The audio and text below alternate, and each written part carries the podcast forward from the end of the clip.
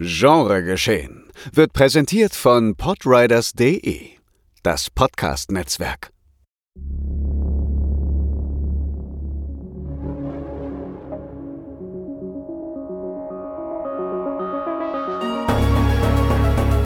Genregeschehen. Der Podcast über den unkonventionellen Film. Mit Daniel Schröckert, André Hecker und Tino Hahn.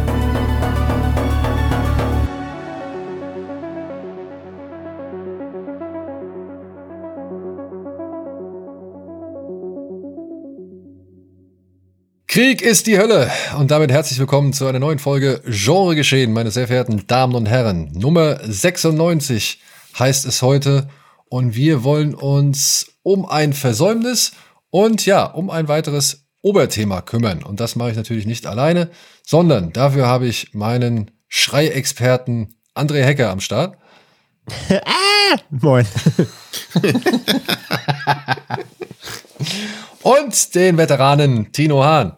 Hallo. Mein Name ist Daniel Schröckert, ihr hört Genre geschehen Nummer 96 und ja, das ist das heutige Programm. Der letzte Schrei Wohl eher nicht, denn Scream 7 wurde bereits bestätigt. In dieser Folge widmen wir uns aber erstmal dem aktuellen sechsten Teil und verraten euch in einem spoilerfreien Talk unsere Meinungen.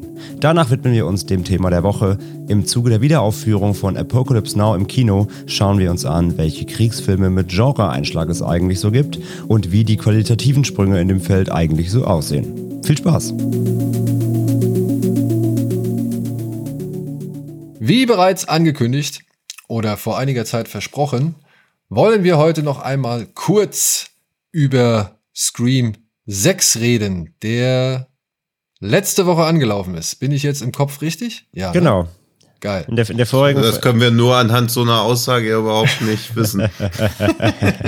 ja, das wäre dann Catch 22, ne? Ja. Hast, hast du noch alle Filmreleases im Schrank, genau? Ja. So, aber ja, wir hatten ja in der letzten Ausgabe über die berühmtesten und besten und schlechtesten sechsten Teile von irgendwelchen Filmreihen gesprochen. Und das anlässlich eben der, des Kinostarts von Scream 6, den wir zu diesem Zeitpunkt der Aufnahme noch nicht sehen konnten. Aber heute haben wir ihn gesehen. Heute frisch an dem Tag, an dem wir diese Ausgabe hier auszeichnen, aufzeichnen. Allerdings nur André und ich. Tino musste arbeiten. Ja. Ne? Oder wollte. Das weiß ich noch nicht. Sagt mal, wie der Film so war. Dann sage ich euch, ob ich arbeiten musste oder wollte. Ich frage mal kurz äh, entgegen. Hast du denn Bock auf Screen 6? Na klar. Ihr könnt jetzt sagen, was ihr wollt. Das, das ist ja das Schlimme, dass man auf sowas viel mehr Bock hat als auf wirklich gute Filme. Wenn heute oder jetzt am Donnerstag After Sun anlaufen würde und Scream 6, ich müsste nicht dreimal überlegen, wo ich als erstes reingehen würde. Obwohl ich genau weiß, dass After Sun natürlich der bessere Film ist. Und, aber das kennt ihr ja wahrscheinlich auch. Es ist halt irgendwie dieser merkwürdige Sog von irgendwelchen Franchise-Fortsetzungen. Oh, da sagst du schon ein Schlagwort. Ja. Aber so. bist du denn der Scream-Reihe gegenüber generell positiv eingestellt oder neutral so inzwischen? Inzwischen. Neutral. Also der erste und zweite gut, der Rest mir völlig egal. Der letzte war so, ja, ach, so ist es halt. also. Ja, gut. Ich finde, das ist eine Wertung, die viel zu selten vergeben wird. Ach, ja, so, ist, es halt. halt. Ja, ja, so ist es halt. Ja. Der, der, wurde jetzt gedreht, ich kann nichts mehr dagegen ja. machen. So ist es halt. Und ja. ich meine, solange es halt nicht wie bei Halloween Ends wird, wo man sich denkt, okay, so ist es halt, aber mega ärgerlich, dann bin ich ja schon zufrieden. Ja. Also wenn, wenn Ghostface jetzt nicht in einer New Yorker Kanalisation sitzt und ihm irgendjemand die Maske vom Gesicht reißt und sich selbst aufsetzt, dann bin ich ja auch schon happy. In unserem Discord meinte schon also. jemand, vielleicht verbündet er sich mit den Teenage Mutant Ninja Turtles. Ja, dann gibt es so ein Franchise-Spin-off äh, in New York, irgendwie, wo sie zusammen Pizza essen oder so. Ja. Ja. Und beim Mania Cop steigt er auch nochmal schnell in die Streife ein. ja, alles so, alles abgedeckt. Ja, alles abgedeckt. Ja, Mania Cop. Gibt es nicht auch, auch irgendwie New York Ripper oder so? Ist das nicht auch das einer von diesen? Das ist, genau, aber das ist nicht, heißt der New York Ripper? Der New York Ripper, ja, so ein, okay. Das ist ja, der, wo der Killer diese, äh, diese Donald Duck Stimme hat. Ach, genau. Ich habe nicht die ganze Zeit überlegt, warum ich den überhaupt im Kopf noch hatte, außer von diesem komischen Titel. Ich dachte, das Ja, wäre der mit dieser komischen Soße, bei der man immer irgendwie so klebrige Finger danach hat. Aber gut. Nee, das ist hm, Ah, schwierig. Das ist äh, Gangbang Ghostface 18. ja. Das Wen Ghostface willst- ist keine Maske. Also wir reden nicht von. wir reden nicht von McDonalds, gut. So, Also, hm. dann schaue ich kurz auf mein Handy und frage mich, warum? Was will er? Naja. Ähm, Okay. Hat Ghostface angerufen oder Wes Craven? Wer? Ghostface. wollte dich? wissen aus Daniels Lieblingshorrorfilm. genau, wollte Ja. wissen, ob ich doch lieber Teil 8 oder Teil 6 von Stab lieber mag. Denkt ihr eigentlich, bevor ihr über Scream redet, dass irgendwie die Scary Movie Filme sich jetzt nochmal irgendwie so dranhängen? Das ist irgendwie ein bisschen komisch, dass, dass diese Spoofs aufgehört haben. Da hatten wir ja bei Schweigender Hammel schon so ein bisschen drüber gesprochen vor ein paar Stimmt. Wochen, Monaten. aber dass Monaten, sich ja. jetzt da nichts mehr wieder dranhängt, eigentlich komisch. Naja, aber die wurden ja auch qualitativ immer billiger und schlechter und vor allem immer Ganz im Gegensatz zum Scream-Franchise. Zeitkritischer. Das hat sich ja wie Fast and Furious immer weiter gemausert und Mission Impossible. Naja, aber der, also, naja, naja. Also ich sag mal die so, Quali- dass ihr also da die drauf filmisch- überhaupt eingeht, Die filmische Leute. Qualität von dem Screen, Ja. egal wie Filme mag, das sind schon noch ein paar Welten zwischen. aber ich, finde glaube, den Vergleich zwischen Scream 6 und Fast and Furious irgendeiner Fortsetzung ab Teil 5 nicht, nicht so gerade abwegig. Ah, oh, okay. It's, Ja. all, it's all family, ja. Ja. And It's all over the place. Denn, So. Also aber zu der Frage nochmal. Ich habe das Gefühl, es liegt auch ein bisschen daran, mit den Spoof-Movies und gerade so in diesem Horror-Segment. Es gibt mittlerweile aber auch schon zu viel, sag ich mal, ernstere Filme oder sage ich mal eben auch höher budgetiertere Filme oder renommiertere Filme, die sich eben diesem, ja, fast schon parodistischen Ansatz irgendwie so ein bisschen ebnen, ähm, ohne aber direkt so ein Spoof-Film zu sein. Also ich finde, die, die, das Genre nimmt sich mittlerweile so oft schon selber auf die Schippe in diversen Filmen, dass es irgendwie so ein Horror-Spoof-Movie so in dem Sinne gar nicht mehr braucht. Aber dazu sind- finde ich, ist auch diese Zeit dieser, dieser krassen Slapstick-Spoof-Bullshit-Kaka-Humor-Zeit ist einfach irgendwie rum. Der funktioniert Ja. auch einfach so ja nicht mehr wirklich heute. Ja, vermutlich. Aber es ist halt ein ähnliches Problem wahrscheinlich wie auch mit Donald Trump sich erstmal Politiksatire erledigt hat. Und bei Filmen wie Ready or Not, wie willst du da noch satirisch dann irgendwie an so ein Thema rangehen, wenn die Filme sich selbst schon immer so Ja, oder- oder Ja, Bodies, Bodies, ist das Scary Bodies. Movie auch nicht abgehalten von Scream, ne? Also Ja, ja, aber andere, andere Lachzeiten. Also heute hast du Bodies, Bodies, Bodies. Da geht's dann halt, da wird gelacht über halt äh, Canceln und Gen Z und äh, TikTok und du hast mich geghostet und das ist halt der Humor der jungen Leute heute. Über, über einkotzen und, und äh, Plastiktüte über den Kopf ziehen und in der Besenkammer. Aber dabei könnte man doch auch bumsen, ist alles halt nicht so. mehr der Humor von heute.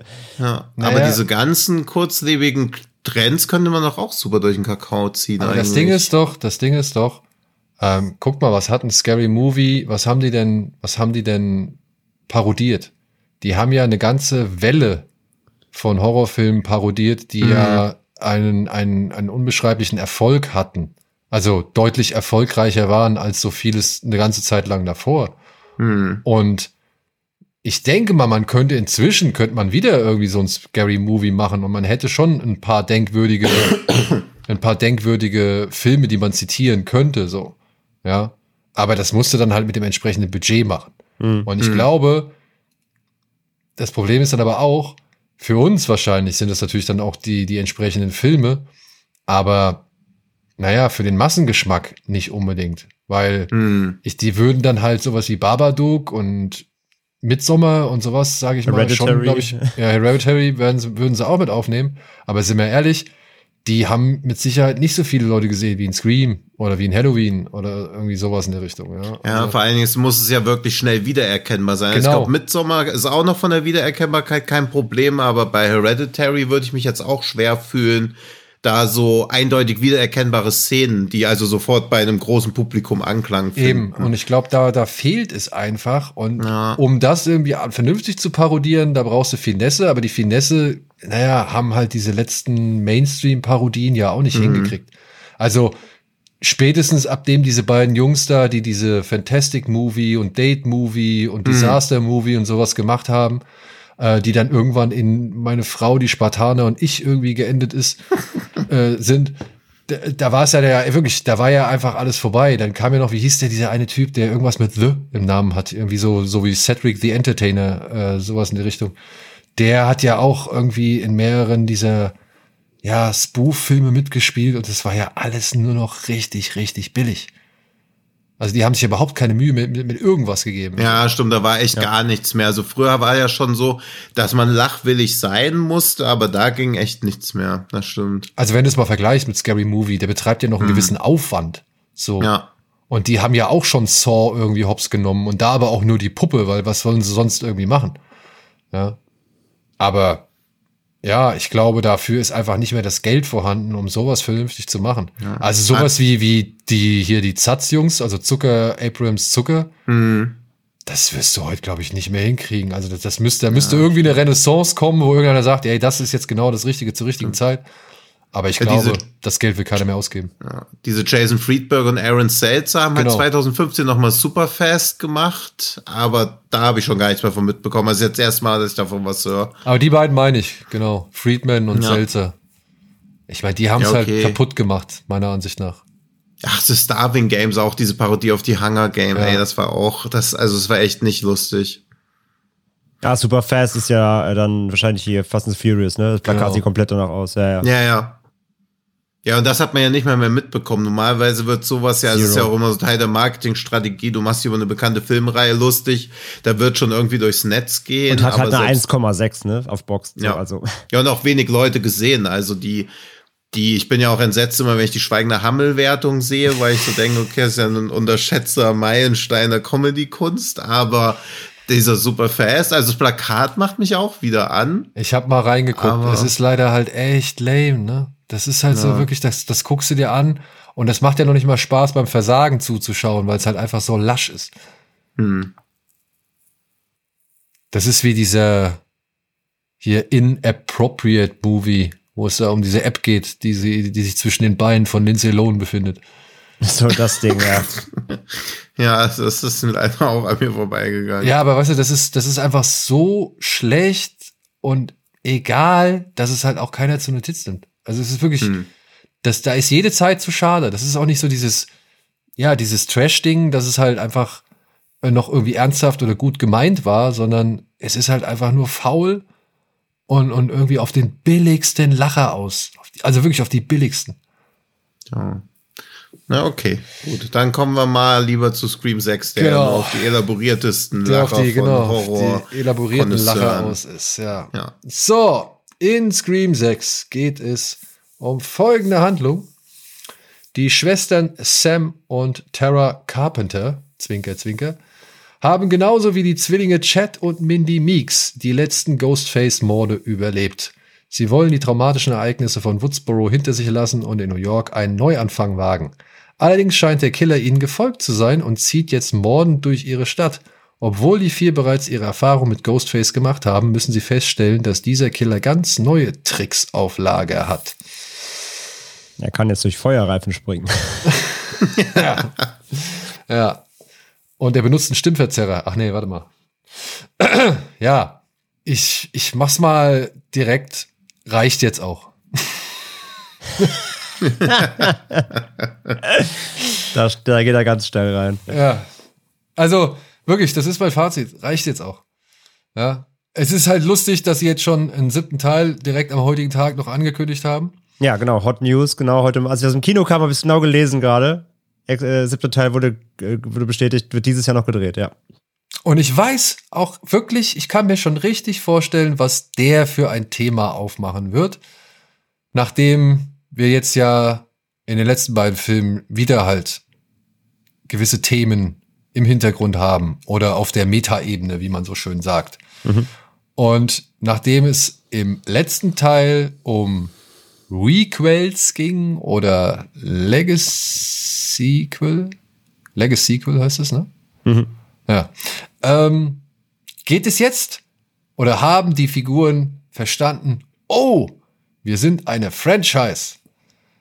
Und dafür werden natürlich gewisse Regeln gebraucht, wenn man eine Franchise ist. Und die, Jasmine, die Jasmine Savile Brown wieder in einer zehnminütigen Sequenz runterrasseln darf. Genau, wie schon im letzten Film darf auch sie den Erklärbär nochmal abgeben, was überhaupt jetzt Phase ist und welche Regeln irgendwie in Frage kommen.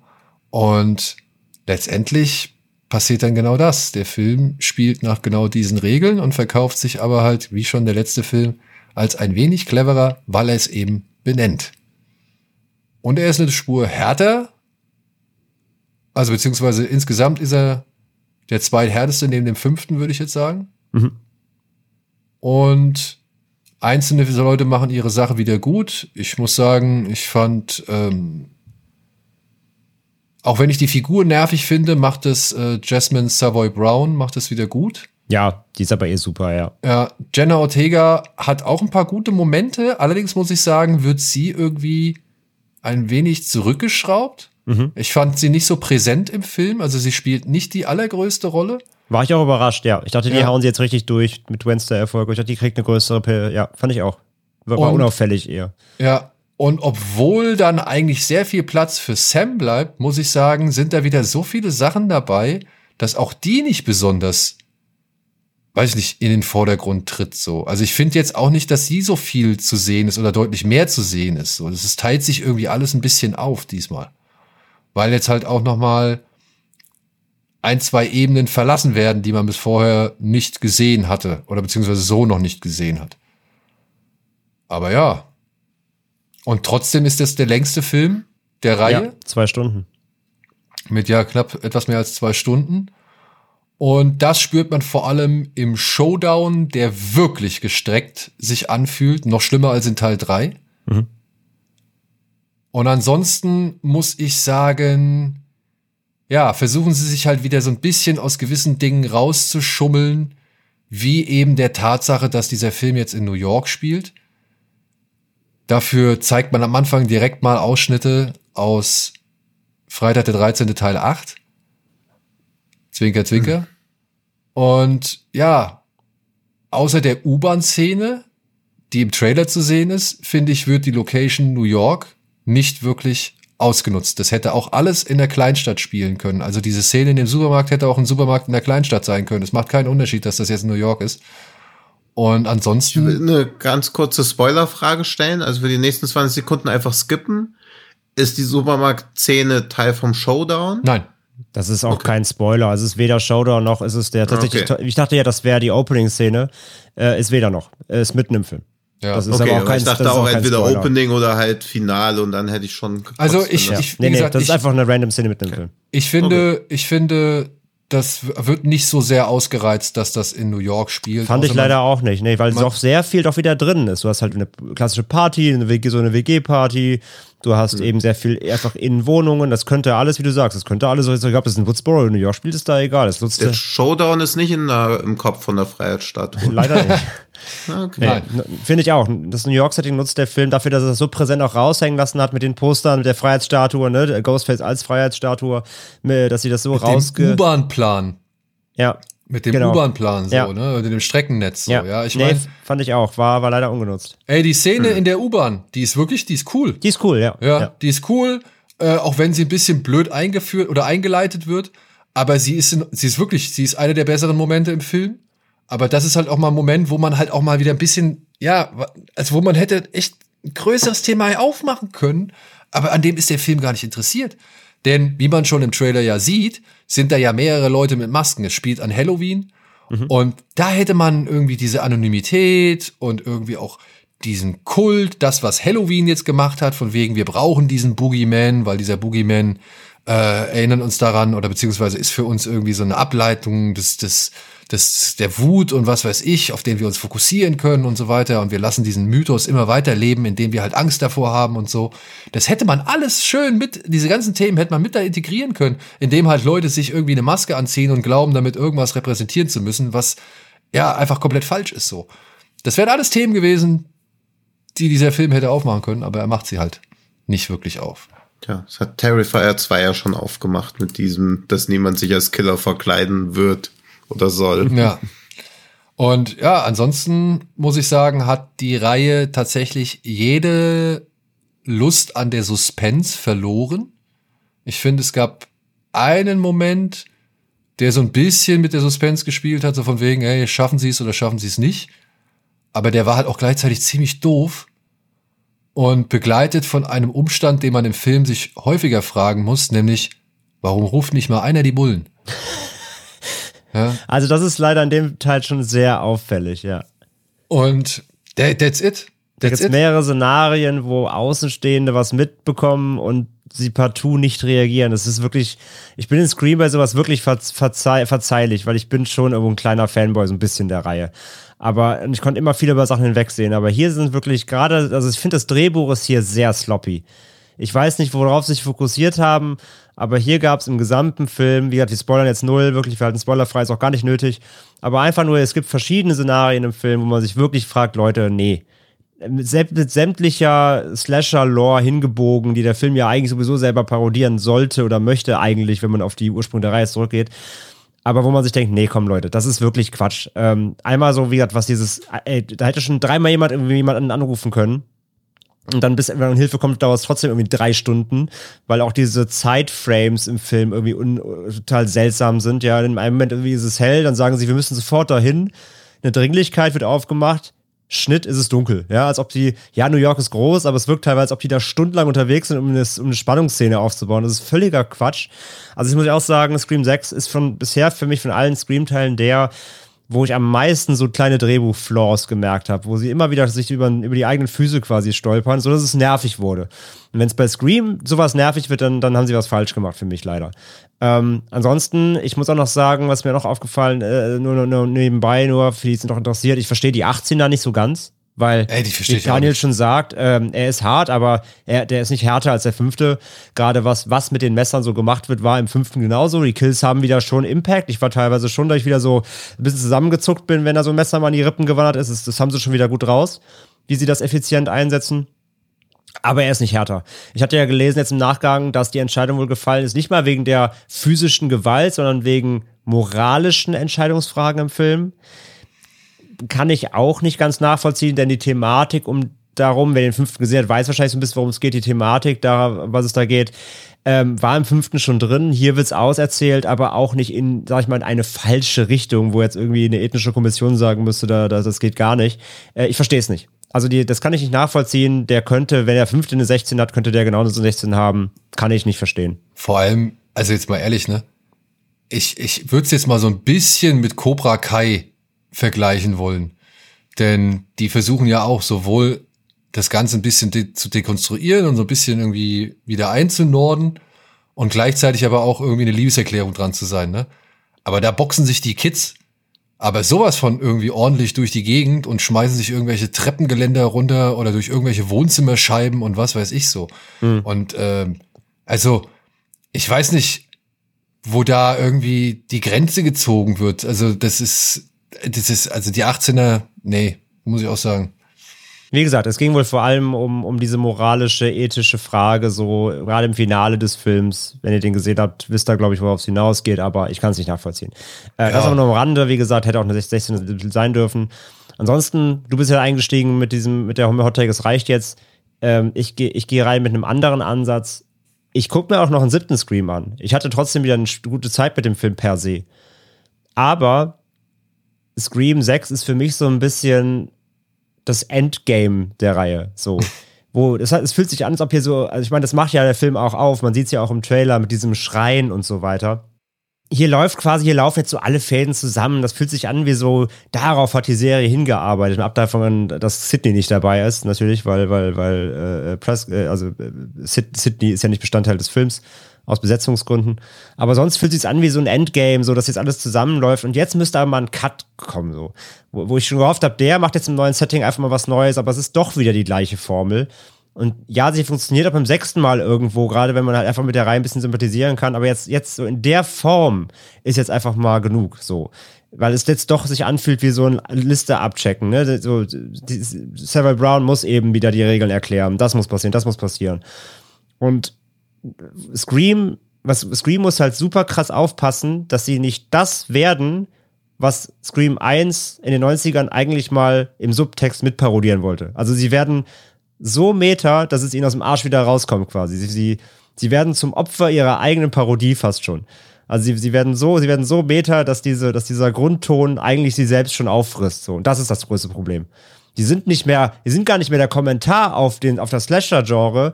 Sie werden selbst zum Trope des Slasher-Genres. Und das ist das Riesenproblem.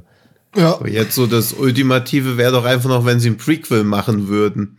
So wie die ersten Ghostface-Killer überhaupt dazu wurden, was der erste Teil ja auch eigentlich schon zeigt. Nur das als kompletten Film, einfach um komplett dieses Metagame zu rulen. Ja, das, das wäre natürlich auch noch möglich, aber ey, das ist aber mal, das ist so eigentlich mein Fazit. Also es reicht jetzt in dem, in der Form. Sie müssen echt mal wieder entweder was ganz Neues sich überlegen, oder aber vor allem wieder ein bisschen Back to the Roots finden. Diesen, diesen, also der Meta-Anstrich ist hier so krass also in der, in der unserer PV auch heute, es wurde so viel gelacht einfach, weil es auch so, weil es so, als so nicht mal on, on, on purpose witzig ist, sondern es sind so Szenen, wo du denkst so, nee, ey, das ist, das ist so Klischee, das, das ist das, was ihr eigentlich nicht machen wollt, so. Und ihr macht's halt jetzt im Film. Und es ist nicht, es ist sogar ernst gemeint, so. Es ist nicht der Wink im Zaunfall, es ist sogar ernst gemeint.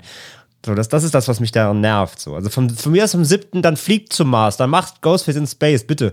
Geht oder macht äh, Leprechaun-mäßig, macht Ghostface der Rapper oder irgendeine Scheiße, aber macht was anderes. Aber leider war ja eh announced, dass quasi mit dieser neuen Besetzung jetzt das sowieso auf jeden Fall eine Trilogie werden soll. Das heißt, der nächste Teil wird ja wahrscheinlich eh wieder in die Richtung gehen. Aber ey, von der Formel jetzt ja, langsam, I don't know.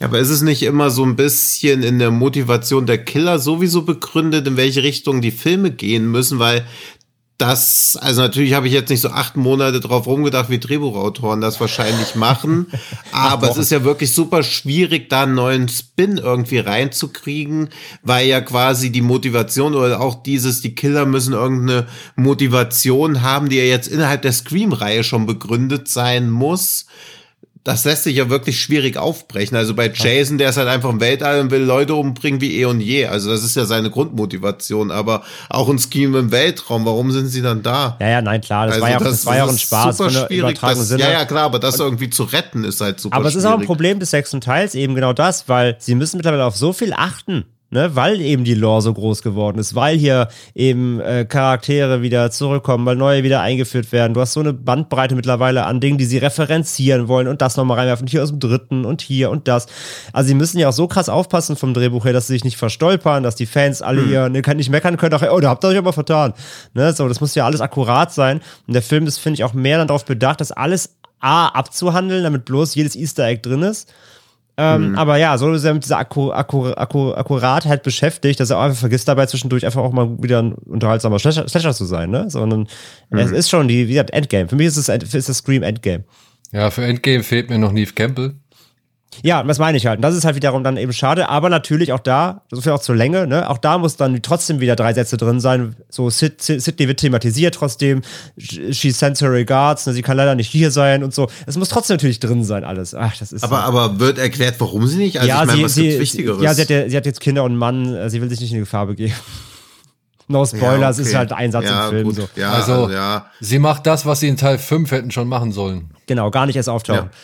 Ja. ja. Ja, ja, eben. Also das ist ja eh generell dieses. Also das ist ja auch das, was ich bei Scream immer noch das Problematischste finde, beziehungsweise warum ich es auch trotzdem spannend finde, aber es hat ja gar keinen Gruselfaktor, weil dieser ganze Mythos ja immer in Menschen begründet ist. Also man könnte ja einfach ganz woanders hinziehen oder irgendwie abhauen oder so. Also es ist alles naja, sie ziehen zu ja, rational. Haben sie ja jetzt. Sie ziehen ja jetzt hier woanders hin. Ja, ja, aber das trotzdem aber also auch die Kleinstadt hatte das auch noch nicht so. Also Haddonfield, das, das muss ich ja irgendwie Halloween Ends noch halbwegs lassen, wirkte zumindest auch wie so ein Ort, von dem man einfach nur weg will, aber man weiß auch nicht wohin. Also diese Ausweglosigkeit, weil auch dieser Fluch von Michael Myers doch irgendwie größer ist als jeder Einzelne oder so, oder auch größer als der ganze Ort. Das finde ich hat bei Scream auch noch nie so wirklich funktioniert. Das hat einfach irgendwo gespielt. Also das hat mir für mich nicht so einen krassen Mythos aufbauen können, finde ich. Ja. Auch nicht so, also Elm Street, Haddonfield. Naja, Woodsboro ja. an sich ist schon so, also für die Reihe, also finde ich schon, kann man mit reinzählen irgendwo, aber ja. Ja, ja, aber es ist halt kein, also dadurch, dass es kein übernatürlich, vielleicht bin ich auch, weil ich übernatürlichen Horror ja, mehr ja, okay, mag, klar. als so, Leute ziehen sich eine Maske an und stechen Leute ab. Das, das kannst du auch in Berlin eh haben. ja, eben, das kann ich auch in Berlin haben.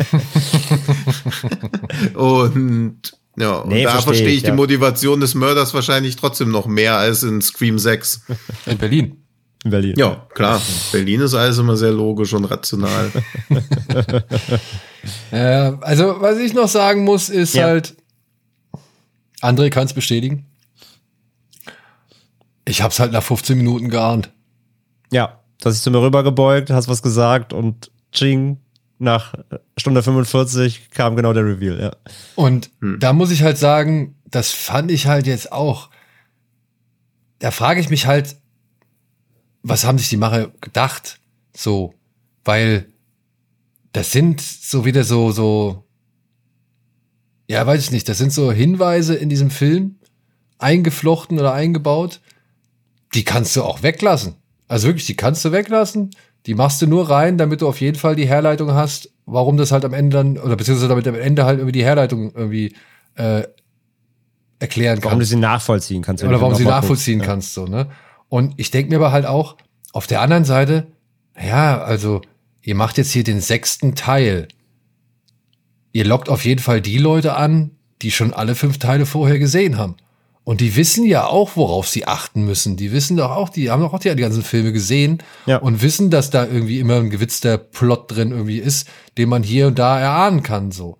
Und ja, das fand ich halt ein bisschen schade, weil ich halt eigentlich die meiste Zeit des Films nur darauf gewartet habe, dass sich meine Ahnung da äh, jetzt erfüllt, weil es halt auch immer wahrscheinlicher wurde anhand von gewissen anderen Szenen und ja, dann war es wirklich so. Und oh, da war ich irgendwie so ein bisschen selbst verärgert, keine Ahnung, also so ein bisschen sauer auf mich selbst oder irgendwie irgendwie was, weiß ich nicht. Aber das macht den Film halt weder spannend noch gruselig. Also, und auch irgendwie, ja, es gibt keinen richtigen Thrill. Ich weiß nicht, ich habe außer dieser U-Bahn-Szene war da nichts drin, was mal so wirklich irgendwie für Kribbeln gesorgt hat.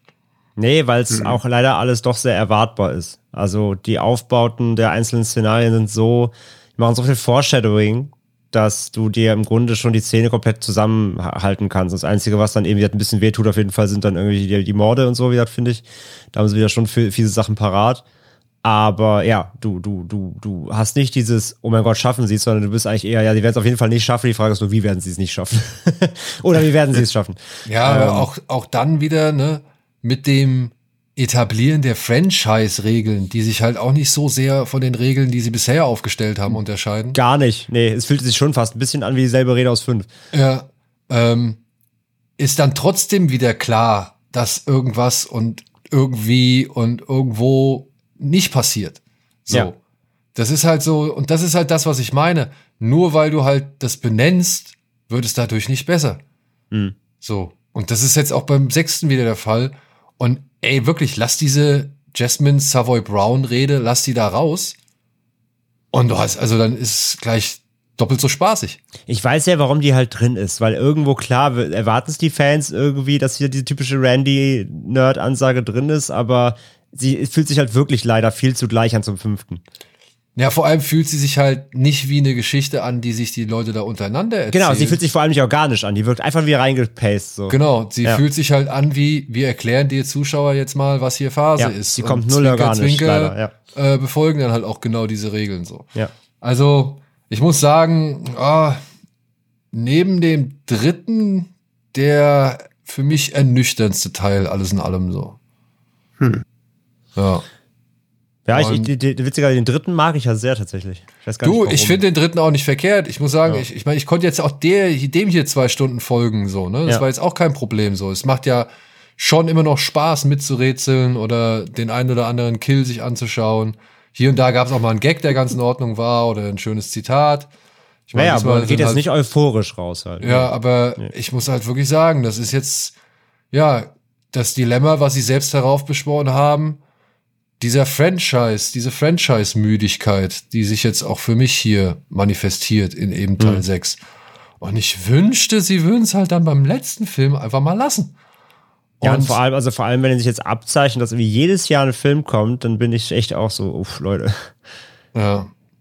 Ey, und also, und dann bitte, dann, dann mach auch das Motiv irgendwie spannender, ja. Also Ja. es kann nicht sein, dass du im Jahr 2023 im sechsten Film einer, sag ich mal, Slasher-Reihe, die das Genre echt umgekrempelt hat, daherkommst und sagst, ja, man muss auch loslassen können.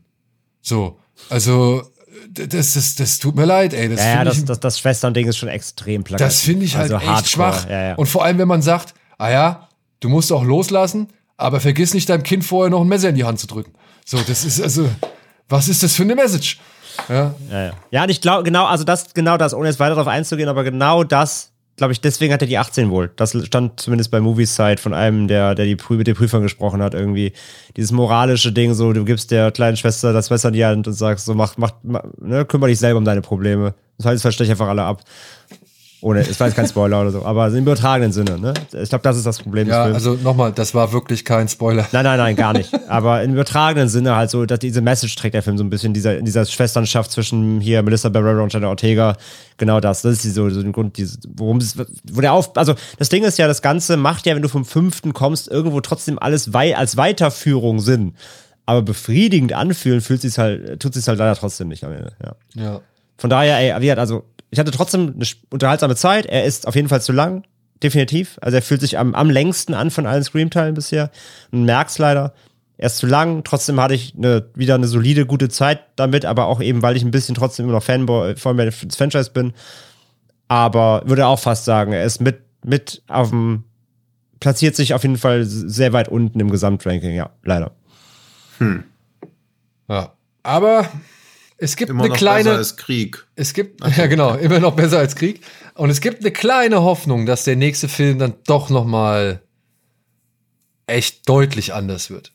Deutlich anders. Aber meine Laune diesbezüglich ist jetzt nicht die aller euphorischste.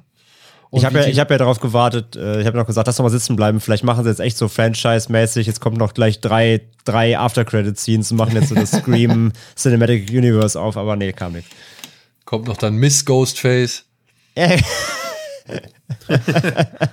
und Son of Ghostface und äh, weiß nicht, kalt. Also bitte, das, der nächste Film Ah, muss okay, wenn kalt noch werden. Son of Ghostface kommt, dann weiß ich ja schon mal, wer nicht der Täter ist.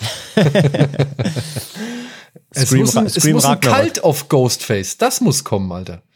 Das muss kommen. Das ist die Das war logische ja mein, das Konsequenz. war ja meine, meine großer, das war, mein, das war ja mein großer Tipp für den Teil, aber ist nicht erfüllt. Ja, der wird jetzt beim nächsten kommen, Alter. Pass auf. Ja, bin gespannt. Da wird die, die Welle rollen. Ja, bei Batman hat es euch doch gefallen, dass so ein Kult auf einmal umstand Ja, genau. ist, um irgendjemand, wo man es nicht nachvollziehen konnte. ge- aber genau, da gab es ja genau, so einen Kult. genau so wie bei The Batman hatte ich mir das so ein bisschen vorgestellt, dass es so Ja. einen Ghostface-Leader gibt so und äh, Mhm. der, alle anderen können Ghostface sein, wenn sie wollen. Das hätte auch zu der Ja. Thematik gepasst, was das Daniel sagte mit der U-Bahn und so, dass du mit jedem rechnen musst und sowas. Das, so, so hatte ich mir den eigentlich vorgestellt vom Plot her, aber er hat halt nicht gemacht. Das wäre halt eine echt schön unberechenbare Gefahr gewesen. Aber naja. Ja. Gut. Eine berechenbare Gefahr hingegen. Kommen wir zu unserem Thema der heutigen Ausgabe. Denn eigentlich war dieser Scream Talk jetzt hier nicht geplant. Wie gesagt, das sollte alles schon früher stattfinden. Aber naja, man kann es manchmal nicht anders ändern. Und normalerweise hätten wir heute nur ein wenig über Apocalypse Now gesprochen und dann halt über das eigentliche Thema, nämlich Horror im Kriegsfilm oder Krieg im Horrorgenre. Ja. ja, anlässlich. Krieg, Kriegsfilme mit irgendeinem Twist, sag ich mal. Genau. Anlässlich der Wiederaufführung von Apocalypse Now, der jetzt nochmal im Final Cut in die Kinos kommt für ein paar wenige Tage ähm, oder kam. Ich glaube, wir müssen es jetzt rückblickend äh, sagen. Ja, der ist schon. Also in Berlin lief er am Dienstag um 16.10 Uhr. Ja, okay. Klassische Zeit, wo ich mir Ja, den klar. angucke. Ja, damit man es direkt danach noch in einen anderen Film schafft. Oder nochmal gucken kann. Ja. Ja. Natürlich dann vorher, jeder Kriegsfilm ist auch ein Horrorfilm. Wir wollen nichts verharmlosen, aber es gibt doch ein paar Horrorfilme, die das Kriegsszenario als Setting gewählt haben und da auch die ganze Bandbreite von ja, strunzdummen Trash-Horror bis halt zu Oscar-prämierten Meisterwerken abdecken. Nee, genau, also wir reden von Kriegsfilmen quasi mit einem Genre-Turn. Echt? Hat Das Dead Snow einen Oscar? Ja. Krieg, Horror. Ja, Cool. Beste, bestes Drehbuch, bestes Originaldrehbuch. Geil. Ja. Verdient. Ja, das ist halt die Frage, aber das habe ich mir auch. Jetzt wird erst nochmal 40 Minuten lang das Genre definiert. Naja, aber Was, was ist überhaupt? Also Dead Snow benutzt ja nicht nur Nazi-Zombies und reicht das schon? Also wie viel, was muss erfüllt sein, damit Also Kriegszustand existiert? also ich anhand, wir hatten ja über, also, ne, wir wollten ja anhand von Apocalypse Now drüber reden. Und Ja. da würde ich sagen, entspricht Dead Snow nicht der Definition oder den Filmen, um die wir, also die wir hier eigentlich, sage ich mal, besprechen wollen würden. So, ne? Dead Snow, ja, Ja. okay. Der hat halt äh, Nazi-Zombies und die glauben, glaube ich, noch sogar, sie sind im Krieg. Ich meine, sie sind ja halt irgendwann da gestorben und äh, wissen es halt nicht besser so. Ja. Aber Das, das, es das, ist Hirn, nicht so das Hirn wirklich hat ausgesetzt, ja. es ist nicht wirklich ein Kriegsfilm, beziehungsweise es ist kein wirkliches Kriegsszenario, in dem Ja. dieser Horror stattfindet. Und nochmal, ja. wir wissen, Krieg ist die Hölle und Krieg ist der Horror an sich. Also wir haben genug Kriegsfilme, die halt einfach auch so erschreckend und monströs und grausam und, und surreal und was weiß ich, albtraumhaftig sind. Ja. Ich weiß nicht, ob wir über Common Sea heute nochmal sprechen wollen, aber nur der einfach mal erwähnt. Aber wir suchen halt schon eher nach, ja, eher richtigen Horrorfilmen, die ein Kriegsszenario als Hintergrund haben oder, vor, oder sich vor einem Kriegsszenario abspielen. Und Dead Snow, Alter, da hätte ich eher noch den zweiten Teil gesagt, weil da herrscht der Krieg zwischen eben den beiden Fraktionen so. ja, das ist schon wie so eine Art Bürgerkrieg. Genau. Ja. Aber auch da würde ich nicht so völlig. Ja. Weil ich nämlich auch bei Meine der Hand Recherche gemerkt habe, okay, es gibt erstaunlich viele Horrorfilme, die so im Krieg spielen, wo ich aber den Krieg schon teilweise, auch weil ich die Filme vor 15, 20 Jahren gesehen habe, schon komplett vergessen hat. Zum Beispiel dieser Below von David Toohey, der auch 2002 entstanden ist zu einer merkwürdigen Zeit für Horrorfilme, wo auch einfach mal 40 Millionen Dollar in einen U-Boot-Horrorfilm reingeballert werden, zu dem Darren Aronofskys Drehbuch geschrieben hat. Und der ja auch im Zweiten Weltkrieg spielt und sie ja dann auch abtauchen muss und der ja auch relativ spät erst zu einem Horrorfilm wird. Und die ersten 50 Minuten ist ja auch fast so Jagd auf Roter Oktober mäßig, aber hatte ich komplett ja wegignoriert oder weil ich es als nicht relevant erachtet hatte, dass das quasi ja eigentlich ja auch ein Horrorfilm ist, der vom Zweiten Weltkrieg Hintergrund spielt. Den muss ich sagen, kenne ich noch nicht. Den habe ich noch nicht gesehen. Ich kenne immer nur das Cover, aber habe es nie geschafft. So. der ist durchaus nicht schlecht. Also der kam ja auch zur, wahrscheinlich wäre es jetzt alles also zusammen und sind mehrere Jahre dazwischen, aber wo auch Virus und so rauskam. Es gab ja Ah. mal eine Zeit lang diese relativ hochbudgetierten Sci-Fi-Horrorfilme, wo auch so namhaftes Personal auf einmal am Start war. Also bei also ist jetzt nicht so das krass das namhafteste, aber da spielt auch Zach Galifianakis mit. Bei dem was Below? ja auch bei Below, Ja. ja. Bruce Greenwood, Matthew David spielen die Hauptrollen, jetzt alle nicht so krass, aber ich weiß nur, dass das dann so, man hat auch weniger Infos gehabt, dann kam sowas wie, wie Pi in die Kinos und das nächste, was man von ihm sieht, da hat er halt für einen U-Boot-Horrorfilm das Drehbuch geschrieben. Und man denkt so, ja, okay. You do you, mach mal dein Ding, whatever floats your U-Boot. und ab geht's. Aber ich fand den schon ganz okay. Aber ich kann mich auch nur an eine Szene erinnern, wo auch ein Plattenspieler, also er war schon sehr klassisch und hat auch viele von diesen Haunted House, House Sachen nur halt in einem U-Boot. Und das U-Boot-Szenario wirkt halt sehr unverbraucht. Ja, ich muss ja sagen, ich bin wieder an aus dem gleichen Jahr an Death Watch erinnert worden, der hier in den Schützengräben des Ersten Weltkriegs spielt. So, Ja. das ist für mich so ein richtig schöner Inbegriff dessen, was wir heute hier eigentlich gesuchen oder beziehungsweise eigentlich als Kern oder als Ziel gesetzt haben, so, oder? Also ich meine, äh, hier MJ Bassett inszeniert, ich glaube, wie heißt der? Ähm, Jamie Bell. Jamie Bell, genau. Der, ich wollte Billy Elliot eigentlich sagen, aber Ich wusste auch nicht, ob du auf Jamie Bell hinaus willst oder ob du auf Wilderness hinaus willst, weil den mag ich ja richtig, richtig gern von MJ Bassett. aber Wilderness ist ja eher nur diese Jungs da in der Wildnis, ne? Ja, ja, ich wollte nur, dass ich den, den fand ich nämlich erstaunlich hart und auch so gnadenlos. Und da waren keinerlei positive Identifikationsfiguren dabei. Es waren halt alles Arschlöcher. Ja. Die, die Vita von MJ Bassett ist ja eh voll wild. Ne? Wilderness ist Ja, dann ja. Solomon Kane, dann den zweiten Silent Hill, der wäre so eine Gurke, dann diesen Rogue und jetzt macht sie ja den Red, die Red Sonja Neuverfilmung. Ja, ja. Wild, wilde Vita einfach. Ja. Death Watch war, Deswegen Death also- Watch war ja ihr erster. Ja. Ja, aber der war für ein Regiedebüt. Ich fand den so von den Schützengräben, die Atmosphäre ziemlich Ja. geil eingefangen. Voll, der ist mega Fand den auch, atmosphärisch. ja. ja. Ja, Ja, und dann kam Wilderness und da dachte ich halt so, weil Wilderness ist halt schon, weiß ich nicht, ob ich den immer noch, aber den fand ich extrem hart. Also der war sehr, sehr unangenehm, wo ja irgendwie so Jugendliche, weil sie, ich glaube im Jugendknast oder so, einen von ihnen in Selbstmord triezen, dann auf so eine Insel müssen und da geht dann so ein Mörder um und sie selber sind sie aber auch irgendwie selbst noch der Feind. Den habe ich nie also gesehen. Der war echt, da wird noch, also nach 90 Minuten im Film, wo sie auch schon dezimiert wurden durch diese Bedrohung, zünden sie noch einen Obdachlosen einfach so random auf der Insel an. Also der ist schon echt gnadenlos. Und Okay. halt die beste Hundeverfleischungsszene der Filmgeschichte. den So. habe ich auf dem Fantasy Filmfest gesehen damals. Ja, ich habe den da auch gesehen und dann ein paar Jahre später nochmal, als ich ihn auf, ja, was wird das gewesen sein? DVD, nehme ich an, auf einem Datenträger gab. Und ja, Sean Pertwee spielt Sean mit. Pertwee, immer gut. Ja, deswegen brauchen wir Untertitel. Weil sein, ich nehme an, dass das ein irischer Akzent ist. Jedenfalls ist es immer sehr schwierig zu verstehen. Aber diese Hundeangriffsszene mega. Aber Sean Pertwee, wer- wo wir schon bei dem sind, der hat auch bei. Ich, ich, ich, Ja, kommen wir gleich zu Dog Soldiers. genau, ne? Ich wollte gerade sagen, der hat doch auch Ja. bei Dog Soldiers mitgespielt.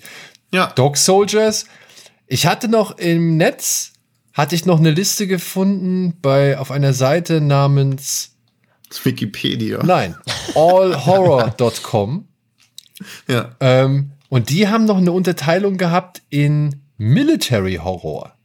Aber ich finde auch Military Ja, Horror. okay. Ja, good point, ja. Ähm, Weil ich habe mich auch die ganze Zeit überlegt, warum manche Filme sich, obwohl sie so viel Kriegs, weil sowas wie, wie Overlord, würde ich sagen, spielt im Krieg. Genau, Genau, aber, aber Also Dog ja Soldiers Krieg, ist ja also kein ist auch- Krieg, das ist ja eine Militärübung.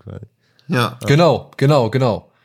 Aber es ist natürlich schon ja irgendwie Armee und keine Ahnung und Ja, ja, Armee, aber es ist nicht, wie du schon gesagt hast, es ist nicht in einem Kriegssetting. So, Genau, das ist es was ist nicht- Deathwatch findet im Krieg Was ist statt. nicht im Kriegssetting? Ja, sowas so, wie Dog Soldiers. ja, also ja. Deathwatch Ja, spielt zum genau. Ersten Weltkrieg im Schützengraben im aktiven Ja. Krieg als Setting und Dog Soldiers ist halt auf einer Truppenübung quasi. Deswegen finde ich dieses ich Military glaub- Horror eigentlich gar nicht so Ja. schlecht als Begriff. Nee, Ich glaube, sobald wir an sobald wir Soldaten sehen, sind wir halt automatisch bei Krieg erstmal. Von irgendwie. Assoziation, aber wenn du wirklich danach Ja, ja, gehst und klar. sagst, Ja, ja, also natürlich. die, trainieren irgendwie halt außerhalb von dem Krieg, einfach nur für den Ernstfall und da passiert was, ist ja kein, sind sie ja nicht im Krieg. Ne? Nee. Nee, weil Also da müssten wir ja auch tragen ist sowas ja kein wie Krieg. keine Ahnung, da müssten wir auch sowas wie The Crazies oder sowas mit dazu zählen. Ich meine, wenn da wirklich Armee aufläuft. Ja. Ja, Zum oder Beispiel. der Nebel oder sowas. Ja, ja, genau. Ja. Genau. ja, aber das stimmt. Aber es gibt ja diese beiden koreanischen Horrorfilme, diesen Guard Post und A-Point. Ey, A-Point habe ich jetzt auch im Zuge der Recherche zum ersten Mal, sag ich mal, Ja. gelesen oder von Habe ich auch vorhin nie was von gehört, klingt aber mega. Die sind beide super, also nicht super, aber extrem sehenswert und Okay. ja. Und ein Regisseur ist für 100% der südkoreanischen Horrorkriegsfilme verantwortlich. Sind beide vom selben Regisseur.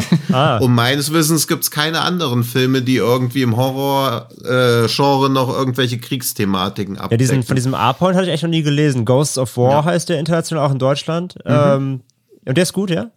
Ja. Also Der hat mir gut gefallen, gerade auch weil er den Vietnamkrieg dann einfach mal abdeckelt. Also das war Okay.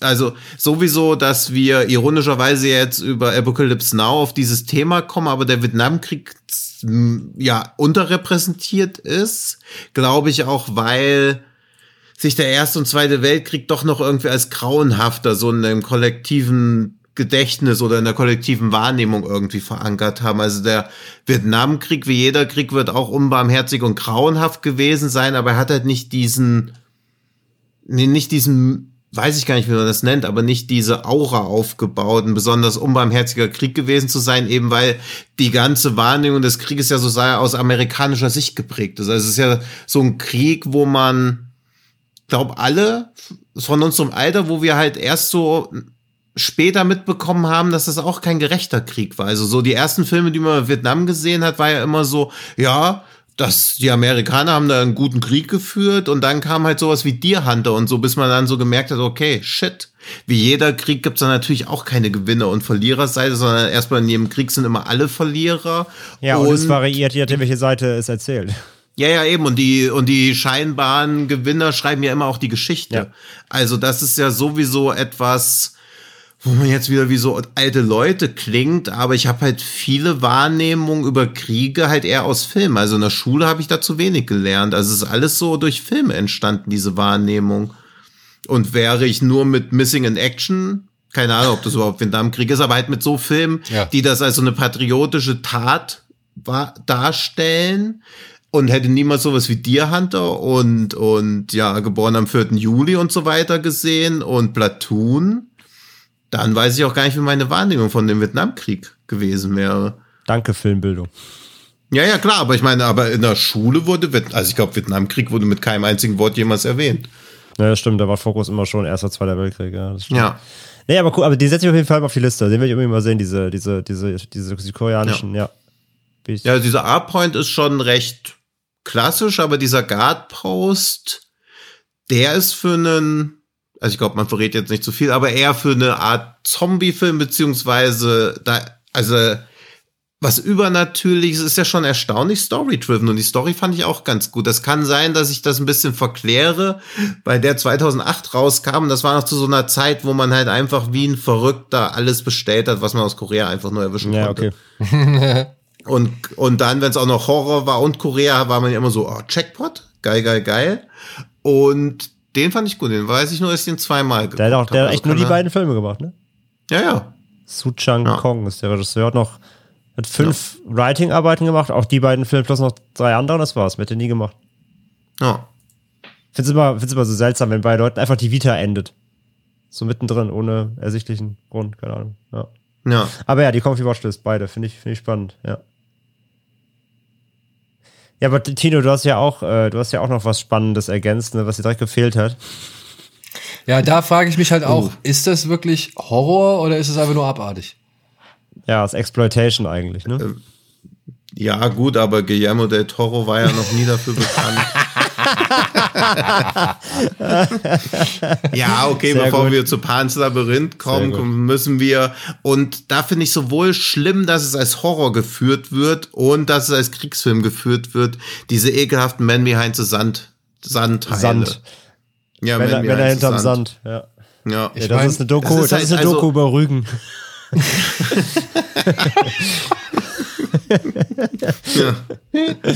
Nee, Mambi, Friendship is Friendship, History is History. Mit dieser Passage geht der Film ja los und Ja. das ist noch nicht das Schlimmste. Also das ist wie, wie, wie seid ihr an die Filme, wisst ihr noch, als ihr mit den Filmen in Berührung gekommen seid? so Ja, irgendwie? wie, wie ganz war das euch? ich. Hundertprozentig. sofort Ausschlag bekommen. Ja. Hundertprozentig.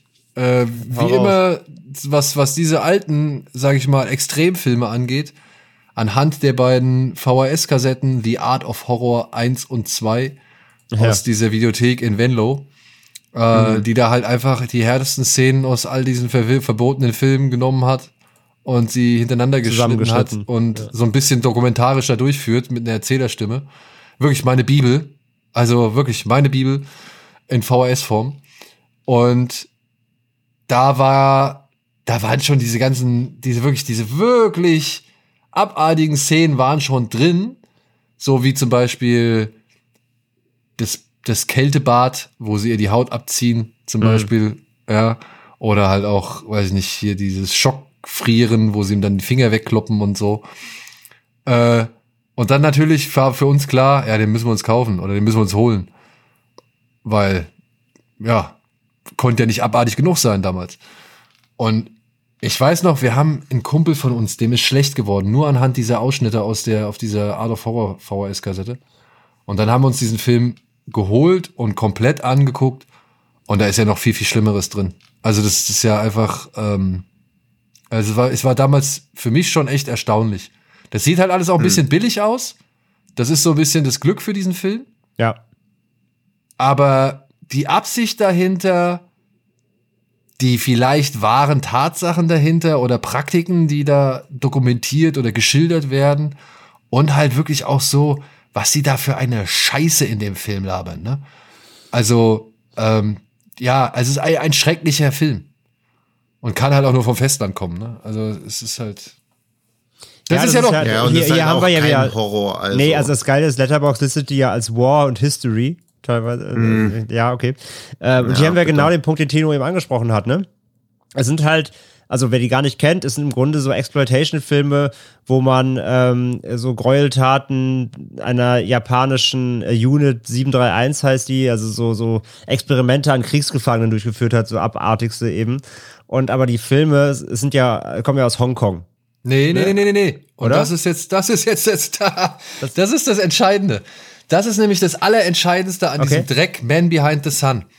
Man Behind the Sun ist ein Festlandfilm. Es ist kein Hongkong-Film. Okay. Und das ist aber trotzdem der Grund dafür gewesen, weshalb in Hongkong die Cat 3 Kategorisierung, also die, also die Catalog 3 Kategorisierung eingeführt worden ist. Es gab für derartige Filme und für derartige Kein- keine Gewalt Einstufung. keine Einstufung. Und deswegen wurde Cat 3 ins Leben gerufen. Aber halt nicht aus einem, wegen, wegen eines Films aus Hongkong, sondern eben wegen eines Films vom Festland. Und das ist der größte Witz an der ganzen Geschichte. Okay, das wusste ich gar nicht, weil die überall immer als Hongkong äh, gelistet werden.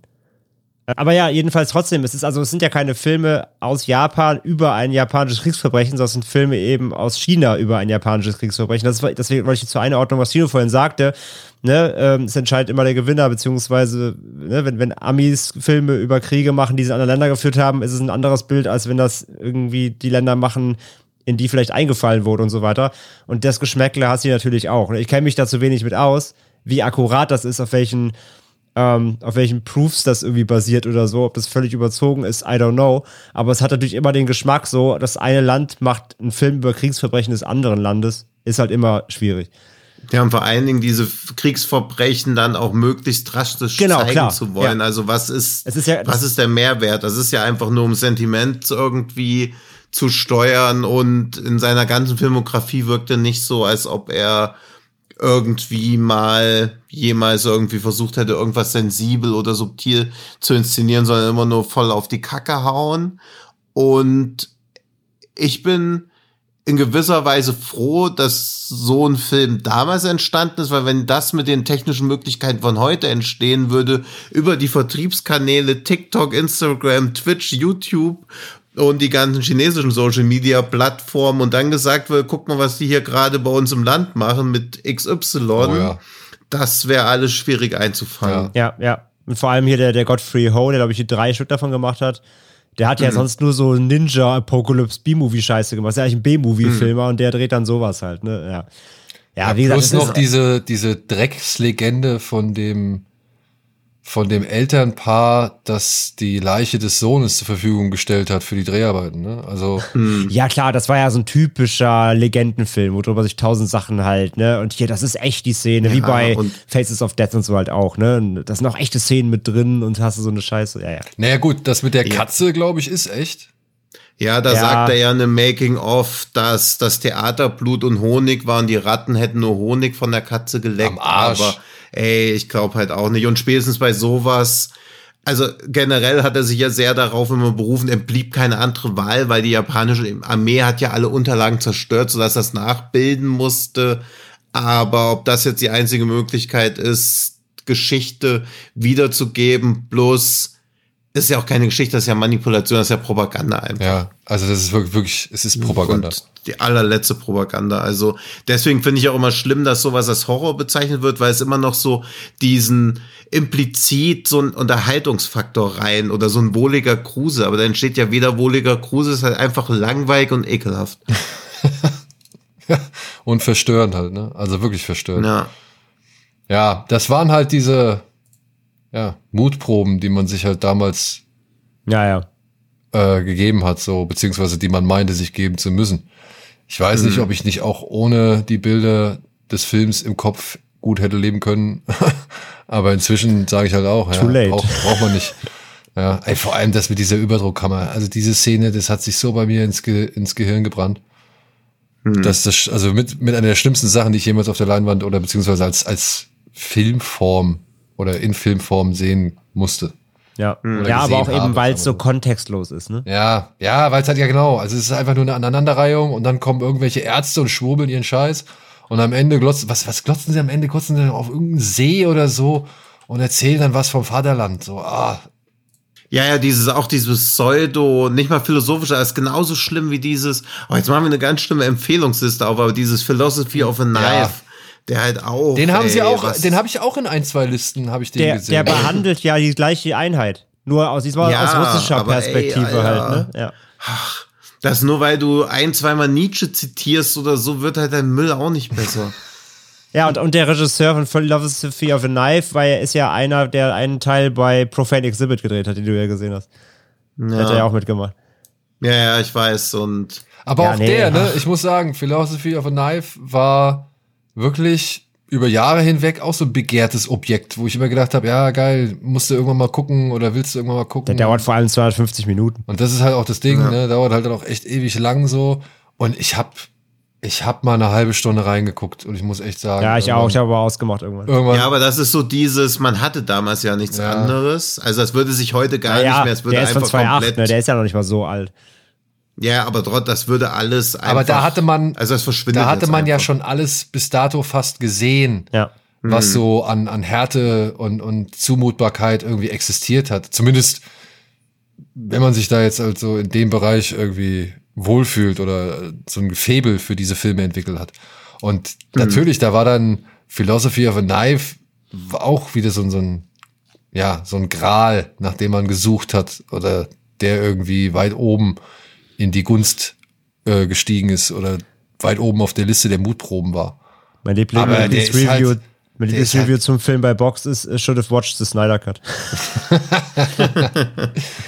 Aber der ist halt auch langweilig, ne? Also, Ja, es, es ist halt immer, es ist halt, das kann man sich vorstellen, das ist wie so, wie so, das sind so Interview-Talking-Heads, auch wieder mit so Geschwurbel, weil der Film behauptet auch, unveröffentlichtes Material zu haben, die durch ähm, Augenzeugen und äh, Doktoren, Militärdoktoren bestätigt wurden, so ein Bullshit halt 100 Prozent. Und dann hast du so Talking Heads wie in so Interviews und dann immer halt dann dazwischen wieder geschnitten eben so Torture-Kram. Das ist halt auch wieder so völlig kontextloser Quatsch. Also wer sich das viereinhalb Stunden reinzieht, ohne Pause, ey, sorry, nee. Hab für alles, Ja, hab, für vieles Also Verständnis, das- aber da, ey, nee, sorry, Ja. wirklich. Da Naja. hört's auf. Gehen wir mal lieber wieder zurück nach Vietnam. Ja. Wo noch die Welt in Ordnung war, ne? Ja. Aber äh, wieso, Ist das eigentlich schon, ein nee, ist kein Spoiler. Man sieht ja immer wieder die Flashbacks ach so, Wobei. du meinst, bei Jacob's Letter. Ja. Achso. ja. Äh, toller Film. Ja. Ganz toller Film. Ja. Aber, ne, ist jetzt halt auch schon eigentlich fast schon ein wenig spoilerisch, dass wir diesen Film jetzt mit hier in dieser Liste drin haben. Aber gut. Ja, aber er hat ja immer Flashbacks nach Vietnam. Also er sieht ja immer seine Kameraden und so. Dass es jetzt vielleicht mehr damit zu tun hat, als man so denken würde. Aber ich mutmaße auch, dass Jacob's Letter damals halt so ein Mindfuck-Film war, wenn man sich heute so nach 20 Minuten denkt, ey Leute, wollt ihr mich eigentlich verarschen? Was soll das denn hier mit diesem Masseur? In diesem komischen, mit den weißen Klamotten in diesem dunklen Raum? Ja, aber der, ich meine, der, der, der ist ja nicht billig oder so. Und Nee, nee, gar nicht. Aber jetzt ist, glaube ich, so. Damals war es echt so ein Twist, wo ich so dachte, wow, was, das hätte ich ja gar nicht kommen sehen. Und heute würde man eher so denken, ach shit, alle wissen schon außer ihm und das ist mehr so seine Selbstsuche. Also ein bisschen so Angel Heart mäßig auch. Ja, klar, weil die ja. Gesehenheiten anders sind, genau, ja. Ja, ja, genau. Aber damals war es echt so, wo ich so dachte, wow. Aber ich finde, atmosphärisch ist der immer noch Bombe. Also, Ja. Ja, ja, klar, alles. Der Tino meint auch wirklich nur diesen Moment halt, der wirkt sicherlich heute nicht mehr anders, aber und weil Ja. du meinst Spoiler, also ich glaube, so äh, da, vom Plot her, dass es da quasi so um Kriegs-PTSD geht, ist glaube ich jetzt doch Ja. hinlänglich bekannt irgendwie. Es Ja. geht ja dann eher ums Wie und ich meine, jeder, der vor allem den Film noch nicht gesehen hat, aber dafür Silent Hill gespielt hat, wird auch sofort äh, so das Leonardo DiCaprio-Meme sein mit auf dem Fernseher zeigen und so. Ja. Daher kommt Sehr gut, da wird ja eine Überleitung zur anderen, Aber- wo wir gerade von Silent Aber Hill nee, ganz, sprechen. aber ganz kurz nur, ne? Also Jacob's Ladder, wer nicht gesehen hat von, von 90 das Original, unbedingt gucken. Und findige, findige Hörerinnen und Hörer natürlich unseres Podcasts erinnern sich an Folge 47, als wir das Remake besprochen haben, nämlich noch, ne? ja. Und auch nochmal das Original in den höchsten Himmel gelobt haben. Ne? In dem Ja, Kontext, ja. Also, ähm, ne, dazu. Also den kann man auf jeden Fall knicken, aber das Original Ja. absolut. Äh, Und wenn ihr bei Angel Heart aufpasst, ganz am Ende, da fährt nämlich äh, Mickey Rourke dann mal am Remake vorbei mit dem Fahrstuhl.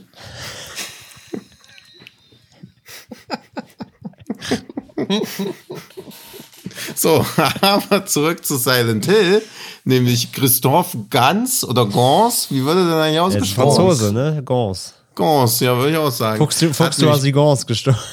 Ja, eben, ich habe auch die ganze Zeit, ich habe es mir gespart, aber hey. Nee, sorry. Mit, mit Pack mir der Wölfe, wo ich auch überlegt habe, ist das ein Kriegsfilm oder hat er nur ein Kriegssetting? Aber ich finde, und beziehungsweise ist die französische Revolution überhaupt ein Krieg oder ist sie gar eine Revolution, weil sie auch so heißt? Aber ich glaube, Revolution und Krieg kann man nicht so ganz trennen.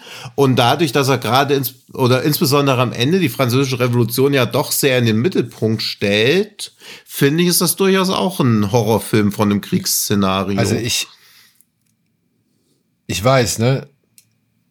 Man, man nennt es natürlich allgemein anders. Aber war es nicht im letzten Endes dann doch auch ein Bürgerkrieg? Ja, zumindest sehr viele Arme gegen sehr wenig reiche Bürger. Aber ich glaube, das ist. Also Bürgerkrieg muss ja nicht 50-50 Naja, sein. die Reichen- das habe ich übrigens immer gedacht bei, sorry, aber bei Fackeln im Sturm fand ich immer am allerspannendsten, weil ich immer dachte, das ist so 50-50. Also das so genau das eine Hälfte des Landes gegen die andere Hälfte des Landes. Also das habe ich mir immer so beim amerikanischen Bürgerkrieg immer so als Kind so genau gleich verteilt gesehen. Aber waren die Unterschiede denn so groß? Ich bin leider nicht so der größte Experte. Das weiß ich. Nee, nee, weiß ich gar nicht. Also ich wollte das auch nur, weil es mir gerade so aufgefallen, weil ich nämlich bei Französischer Revolution schon so, also auch wenig exakte Kenntnisse habe, aber es waren, Ich sag mal, so- ich, ja, es sag, ich, ich, ich sag mal so, hat es jemals eine friedliche Revolution gegeben? Eher nicht. Also man kann das, glaube ich, schon in dem Kontext irgendwie benennen. Ja, okay. Aber ich finde, Pack der Wölfe ist dafür zu weit entfernt. Aber, aber ja, aber es in, die, in diese Reihe, also in unser Thema heute wirklich eins und eins auf die reinpasst, würde ich auch eher. ja, und ich wollte auch mal ein bisschen Abwechslung in die Kriegs, in die Kriege bringen. Nein, ich meine, ich habe Ja, den ja auch äh, in, den, in der Hm. ein oder anderen Liste gesehen. Und es freut mich auch, dass der da irgendwie dann so gesehen dazu zählt, weil es ist ein schöner Film, über den man gerne mal wieder reden kann. Aber ich, ich habe ihn lange nicht mehr gesehen. Hat er, also äh, findet das, hat das, äh, steht das Setting so im Mittelpunkt? Ich weiß es nicht mehr so richtig. Am Anfang ein bisschen. Okay. Uns wirkt doch immer so, als ob dieses, dieses Bestien-Setting auch immer so ein bisschen über allem gehalten wird, eben damit dieses Gebiet nicht so irgendwie Mitleidenschaft gezogen wird. Und gegen Ende ist ja dann dieser, ist das der Off-Erzähler, der dann in der französischen Revolution ja zum Opfer Ja. fällt. Und da fand ich immer so, weil meine, oder das ist ja die generelle Wahrnehmung, es hat bei der französischen Revolution nur die Richtigen erwischt. So, also dass quasi die Reichen gestürzt wurden. Aber da ist es ja dann auch der Typ, der am Ende gestürzt wird, beziehungsweise der Erzähler wirkte so, als ob einer der Guten der französischen Revolution zum Opfer gefallen wäre. Das weiß ich noch, dass ich das immer recht verwirrend fand, beziehungsweise wo ich auch so dachte, jetzt wird diese Revolution auf einmal als was hingestellt, was tendenziell gut für alle ist, aber halt trotzdem diese noblen Adligen gegeben haben soll, die ja dann aber auch nichts dagegen unternehmen konnten. Naja, gut, was, also sie wollten wahrscheinlich auch erstmal nicht was unternehmen, ne? Ich meine, ihnen ging es ja gut. Ja, aber, Ähm, aber ich weiß halt gar nicht, ob das Ende dann so super traurig sein soll oder ob es dann halt doch den richtigen erwischt hat. Also ich diese Deutung des Endes, Naja, also den- sehr ambivalent. der Samuel Le Bihan, der bleibt doch am Ende, also der ist doch, überlebt doch so gesehen. Also dementsprechend, ja, der segelt ja mit seinem Boot genau, für den ist es ja ein Happy In den zweiten Teil, der immer noch nicht erschienen Für ist. den sehr ist es ja ein Happy Bedauern. End. Für den Adligen Ja, ja, ist genau, es halt nee. nicht ein Happy End, weil der halt Ja, den Fehler genau. gemacht hat, in Frankreich zu bleiben. Ja. Also war das schon ein Fehler, den er begangen hat. Er hätte eigentlich fliehen Er hätte eigentlich müssen. fliehen sollen, meiner Ansicht nach. Hm. Ich meine, das Ding ist ja, der Film benutzt ja die Jagd nach dem Monster schon als ähm, Anker oder als Maßnahme in Sachen Revolution. Denn Hm. hier Mani und, und äh, wie heißt der? Ah, Chevalier, glaube ich. Ach, Chevalier, ja. Ähm, die werden ja da nach Gévaudan geschickt, um eben halt dem nachzugehen, um der Unruhe Einhalt zu gebieten. Ne? Also die sollen ja wieder die Wogen glätten, weil der Kaiser, Mhm, der genau, möchte ja, ja. eigentlich nicht, dass in Zeiten des, der Unruhen noch weitere Unruhen entstehen durch einen, ja, vielleicht einfachen Mörder oder eben tatsächlich eine richtige Bestie, die da ihr Unwesen treibt. So, das kann er ja nicht gebrauchen. Und gleichzeitig will er es ja als, wie soll man sagen, Demonstration seiner Macht gebrauchen. Also es soll ja Werbung sein, wenn sie dieses Biest erledigen, falls es ein Biest gibt, ähm, damit er halt zeigen kann, was er für ein starker Herrscher und Monarch weiterhin ist. Mhm. Ja. Also im Zuge dessen, ja, okay. es ist eine Kriegsmission, die hier gemacht wird. Ja, aber Ja, bloß diese Geheimgesellschaften, wo ja auch immer so angedeutet wird, dass sie halt auch in Wirklichkeit das ganze Land mehr oder weniger lenken. Das, das führt zwar aus heutiger Sicht schon wieder stark in diese Verschwörungstheorien äh, Untiefen rein, aber ich fand es schon spannend zu sehen, dass dieser Krieg nur so ja, ein bisschen so Szenerie ist und der ganze Film eigentlich auch ohne dieses Setting funktionieren würde. Also es addet, glaube ich, noch so ein Layer dazu, aber so ist es halt. ja, na Und gut. ich glaube, für französisches Publikum ist es nochmal was ganz anderes, als jetzt, wenn man sich als Deutscher das anschaut und sich so denkt, ja, okay, das spielt halt zu einer irgendeiner Zeit, wo auch noch so eine Revolution war. Hier und da wird das so ein bisschen erwähnt, aber eigentlich geht's halt um diese Jagd nach der Bestie. es ist halt, es ist halt der Auslöser, ne? Dass im Namen der ja, Unruhen, die im Land herrschen, eben wieder für Ruhe gesorgt werden soll und das am besten mit des, mit dem Erlegen einer Bestie. So, Ja, ja. Also, dass die eine Bestie mit dem Opfer einer anderen Bestie irgendwie eindämmen. Ja. ja. Ähm, aber wenn wir das schon so quasi dann als passend auslegen und beziehungsweise den Film dann als passend bezeichnen, dann würde ich noch einen hinzufügen, der ja vielleicht auch nicht unbedingt der übernatürlichen Definition entspricht, aber trotzdem jetzt an angesichts Pakt der Wölfe meiner Ansicht nach passt, nämlich Ravenous, der mit Guy, Pear Guy Pierce, ja, mit Guy Pierce, der in diesem Ach, Revenant. Ja, wenn wir, den- wenn wir Okay. den auch so im Military verordnen, dann. Naja, aber Ich hatte Revenant verstanden und habe schon überlegt, wie ich Schröckert jetzt nicht komplett doof dastehen lasse, sondern auch irgendwas Beipflichtendes dazu sagt. Ravenous. Ravenous, nicht ja, Revenant. Ravenous. Ja. Ähm, der spielt während des Bürgerkriegs. Es ist in einem Soldatencamp so. Stimmt, ja. Und, ja, sag ich ja. Also wenn wir, wenn wir, Pack der Wölfe durchgehen lassen, dann den auch auf jeden Fall, ja. ja. Und den auch, ey, kann ich immer wieder wärmstens empfehlen. Ich fand den echt solide. Es ist halt Ich mag den auch, ja, ja. Es ist dann Der so gesehen Humor. äh, ein Genrefilm mit unter anderem Kannibalen-Thematik, kann man das sagen? Ja. Oh, Also jetzt zwar alles gespoilert, aber naja, das dauert schon lange, bis das irgendwie. Bis er halt diesen Dings, also bis er auf die Jagd nach Robert Carlyle geschickt Robert wird. Carlyle war es, stimmt, genau. Ja, ja, der auch einen verdammt guten Kannibalen Ja. abgibt. Ja, ich habe den erst nachgeholt, ja. Ich glaube, letztes oder vorletztes Jahr. Vorhin nie gesehen gehabt. Und ich muss sagen, ich fand ihn nur mittelmäßig tatsächlich. Ähm, aber ich glaube, das ist einfach, also wenn man ihn zum ersten Mal jetzt guckt, der ist nicht so vom Pacing her. Das ist ziemlich verschleppt alles. Ja, aber das, ja, aber es war doch gerade geil, dass der so, so vor sich hin eiert. Also ich finde ihn ein bisschen wie diesen, oh, wie hieß der denn mit diesen Brüdern? Dieser Western, wo sie dann Gold schürfen irgendwie in diesem Wasser. Von diesem französischen Ach, Regisseur. also Sisters Brothers.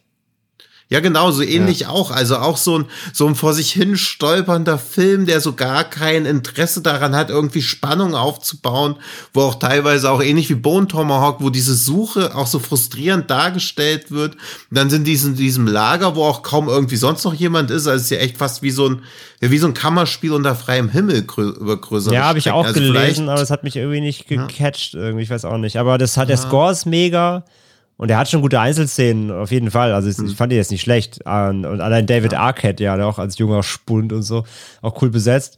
Aber so ganz gepackt hat er mich leider nicht komplett. Ja, aber der ist, ich finde, der, der sticht halt so ein bisschen Aber es ist, er ist besonders. Er hat Ja, es ist so ein kleines- er. Vielleicht können wir über er ist besonders. kleines irgendwie. Unikat. den ja noch mal ausführlicher, wenn wir über Horrorwestern sprechen. Oder das. Passt da auch mit Weil da rein, kann man ja. ihn ja vielleicht nochmal, weil ich da Da glaub, lässt er sich deutlich leichter einordnen als, glaube ich, beim Ja. Kriegsfilm. Aber ich glaube, im Zuge dessen können wir dann doch noch einmal dann auf Pans Labyrinth zu sprechen kommen, weil da haben wir ja fast schon auch einen eher unbekannteren Krieg, ein fast bürgerkriegsähnliches Szenario und auch eher abseits des eigentlichen Geschehens. Ne? Also wir sind wieder in der Provinz, oder? Also kann man sagen. Und äh, trotzdem greift der Schrecken des Krieges immer wieder in die Handlung mit ein, beziehungsweise ist ein elementarer Bestandteil der Handlung. Genau, absolut. Also spielt er im ba spanischen Bürgerkrieg und genau, wir sind aber eben abseits in so einem kleinen, ich meine, die meisten werden ihn ja kennen, es ist ja so ein, so ein kleines Lager, die eben gegen die Rebellen dort kämpfen. Und ja, genau, der Krieg findet hier ja unter Kinderaugen quasi statt. Also eigentlich abseits, das Kind soll eigentlich im Grunde davor behütet werden, gar nichts mitkriegen. Ähm, und dann haben wir natürlich das ganze Thematik dieser Realitätsflucht vor dem Krieg und so weiter ja hier. Mhm. Aber man kriegt ja immer wieder genug mit. Allein der, natürlich der Colonel, der, der Oberarsch.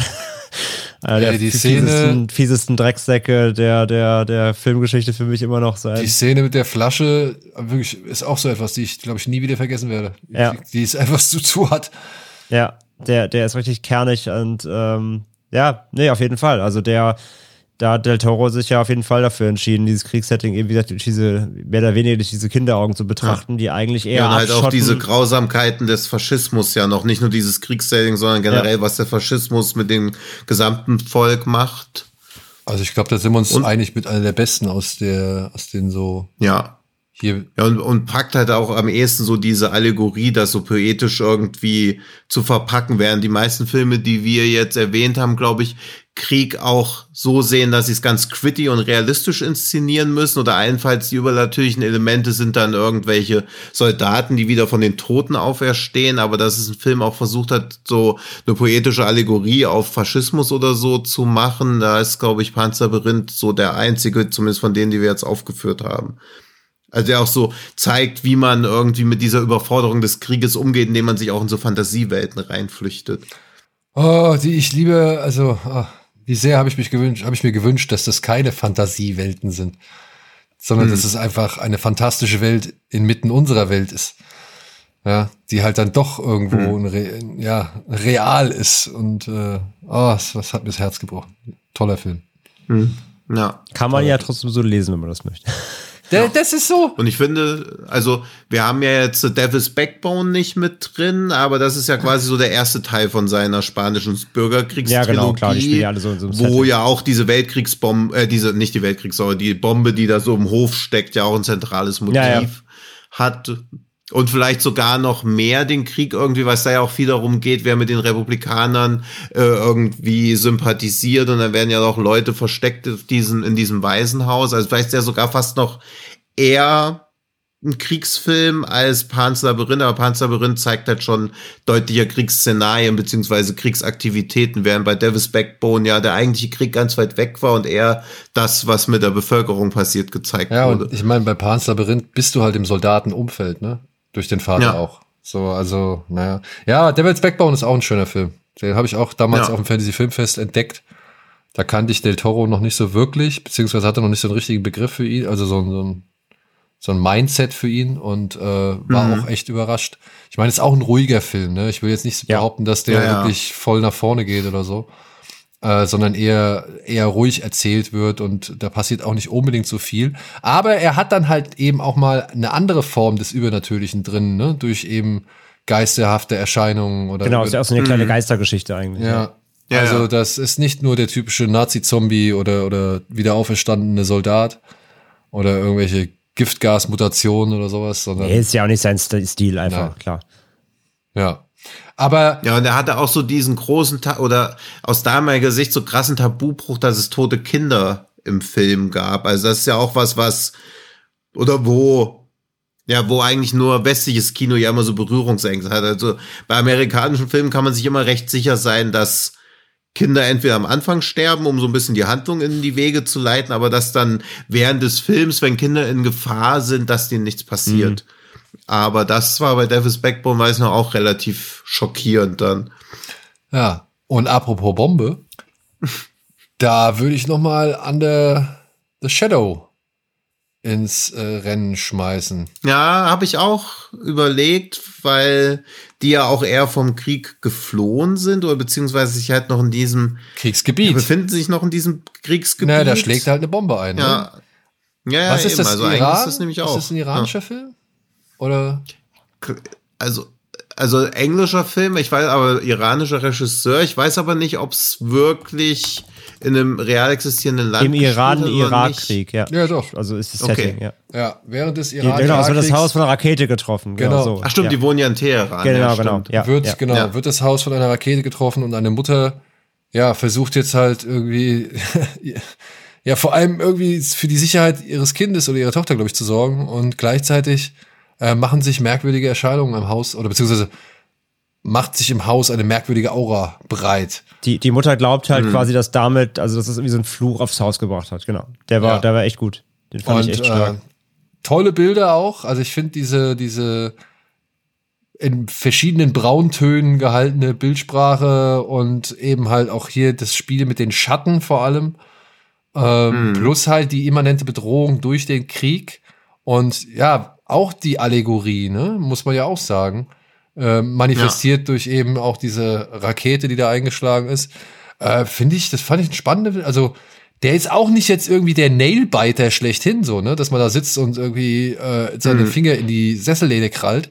Aber ich finde, der hat eine angenehme und sich Ja, stetig auch so steigernde, ähm, äh, unangenehme Be äh, Stimmung aufgebaut. Ja, und er hat es auch geschafft, so, so Genre-Elemente wie das zum Beispiel irgendwie, dass man unbedingt in den Keller muss oder dass plötzlich die Lichter ausgehen, halt in diesen Kriegsalltag Genau. einzubauen. Also quasi diesen, diese Horrorelemente so in den Alltagshorror im Krieg reinzuführen. Ja, Und es da, war auch halt- einfach mal eine, Perspektive wieder, die man eben auch nicht jeden Tag im Horrorkino sieht. Das war vom ganzen Ja. Setting und so weiter. Und das, das war einfach ein, nochmal eine neue Perspektive. Das fand ich gut, ja. Ja, und natürlich muss ich Nages Rashidi in der Hauptrolle nochmal gesondert erwähnen, die ja bei Fabian Käufer und mir in der Parallelklasse in der Schule war. Ah, echt? Ach, stimmt, die Ja, Story ja. war das. Okay, das stimmt. Ja, das ist auch die, die in Gangs of London mitspielt. Oh, Ja, hier das die, die Taffe. Star in Hollywood. ja, ja. Ah, ja, okay, cool. Ja. Cool. Nee, super. Also hat echt ein sehr gutes Händchen für ihre Rollenauswahl. Die wird auch in Havoc mitspielen, zurück. Ah, da passt sie perfekt. Sie hat sich direkt bei, bei Gareth Evans scheinbar beliebt gemacht, ja. ja, ja, echt gut. Cool. Ah, das freut mich. Ja, dann stell mal, stell mal all die Kontakte, die alten Kontakte wieder her. Ich probiere. Meine Mutter kennt ja ihre Mutter. Also ich lass mal. Ja, Ja. da kommen beide, du, da kommen beide in den Podcast. Und dann sag ihr, Ja. sagt der Mutter hier, der Ja. Sohn möchte gerne mal die Tochter in Ja. den Podcast einladen, um mit ihr über Filme zu reden. Ja. Ja, oder meine Mutter interviewt ihre Mutter. Und wir machen einfach mal Pause. wegen die Beine hoch. Können wir auch Pause. machen, so ein kleines Kaffeekränzchen Ja. mal zwischendurch. Warum nicht? Ja, why Warum not? nicht? Wir hatten eh schlimme Sachen jetzt so. Ja, liebe Freunde, wollen wir jetzt hier noch, ich weiß nicht, ähm, ein Film, der mir sehr oft, äh, sehr oft auch noch unter die Augen gekommen ist, ähm, während wir hier für diese Sendung ein bisschen geforscht haben, war Trench 11. Den kenne ich aber selbst noch nicht. Aber der wurde tatsächlich sehr häufig in den Listen genannt. Hattest, Der wurde auch sehr häufig gelobt. Hast- hattest und du den jetzt nicht kann André gesehen? Hacker mal. hattest du den nicht gesehen, Tino? Ich habe den Ja, ne? gesehen. Ja. Ich verstehe deine zwei Sterne auch nicht so ganz. Ich auch nicht.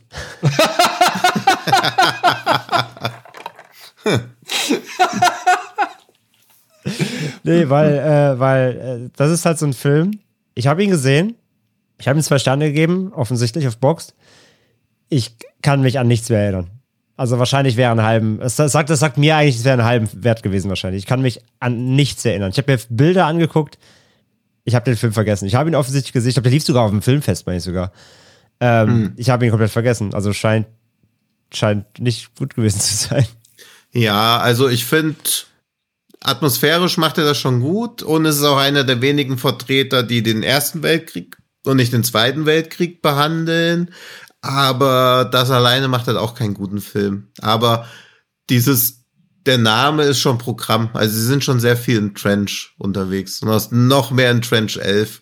Also es wird schon viel im Schützengraben. Was ich halt nur noch weiß, und das war doch auch, das war ja der, ne, wo, wo immer diese, Hm. diese, dann so, ja, so das Thing-artig, so, so gel- weißen Würmer. Ja, ein ne, bisschen wie bei, wie bei Star Trek, äh, Wars of Khan. die so assimiliert irgendwie- werden dann irgendwie, ne? Ja, und dann so wahnsinnig dadurch Ja, ja, ja. werden. Wie die pa Der, ja. der, hat, der war, glaube ich, der hatte hier ein paar ganz eklige, nette Details so. Also, wie hat Ja. ich, also irgendwas fand ich an dem scheinbar.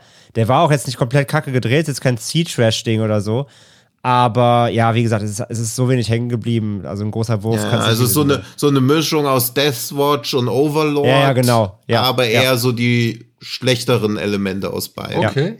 Wie, Genau. also Aber das geht, das geht schon. Ich weiß nicht, ob ich ihn, ich habe ihn glaube ich auch im Fantasy Filmfest gesehen, ob ich ihn zu Hause jetzt wirklich in einem Stück durchgeschaut hätte, weil es ist schon viel, ja, also es ist kosten, also er, der sieht gut aus, aber es ist schon kostengünstig produziert. Es gibt wenig Settings, beziehungsweise die ganze Zeit dieses Rumgerenne und die Handlung beschränkt sich ja doch darauf, dass die Leute da rumrennen. Also er wurde halt wirklich in sämtlichen Listen und wo es auch immer um die besten War-Horror-Movies ging oder so, Ähm, Ja, aber weil sie auch immer zehn Stück brauchen. ja, aber Also, äh, ich komm, also ich sag mal so, wir haben jetzt auch, glaube ich, schon mehr als zehn aufgelistet und Ja, aber die, Ja, aber die, aber die benden das Genre nicht so und Man Behind the Sun können sie nicht nehmen.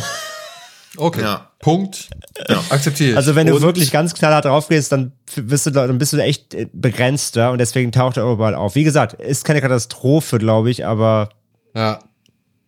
Aber wo er eben schon genannt worden ist, auf, äh, würde ich auch gleich auf Overlord zu sprechen kommen, wo es ja darum geht, dass die Soldaten, die dann äh, von Amerika aus nach Europa fliegen.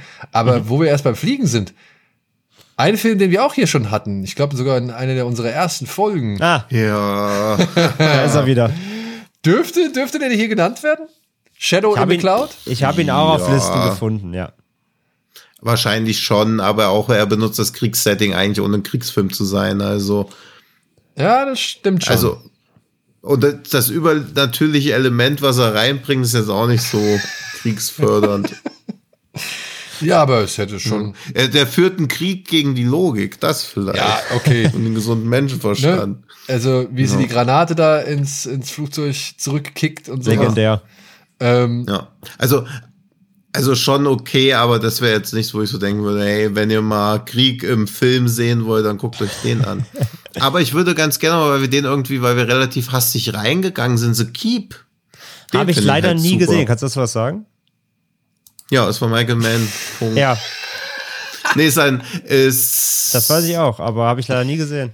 Also ist auch eher ruhig und sehr, sehr düster und er benutzt halt dieses, diese jüdische Mythologie um den Golem, der sich ja immer erhebt, um vergangenes Unrecht zu rächen, meist Unrecht, das dem jüdischen Volk angetan wurde und das mit einem Zweite Weltkriegssetting zu verknüpfen, ist natürlich recht smart und weil es auch ein Michael Mann-Film ist, ist es jetzt auch kein Kackfilm. Also es ist schon ein ernsthafter Film, wo man dann auch teilweise zwischendurch denkt, okay, diese, diesen Mythos, den er hier reinbringt, und er hat auch so ein, ja, irgendwie so ein, also der Soundtrack ist halt von Tangerine Dream. Und so wie man sich den so vorstellt, ist der dann halt auch. Also es ist schon ein Film, der sich merkwürdig angefühlt hat. Ich habe den aber auch seit bestimmt 15 Jahren nicht mehr gesehen.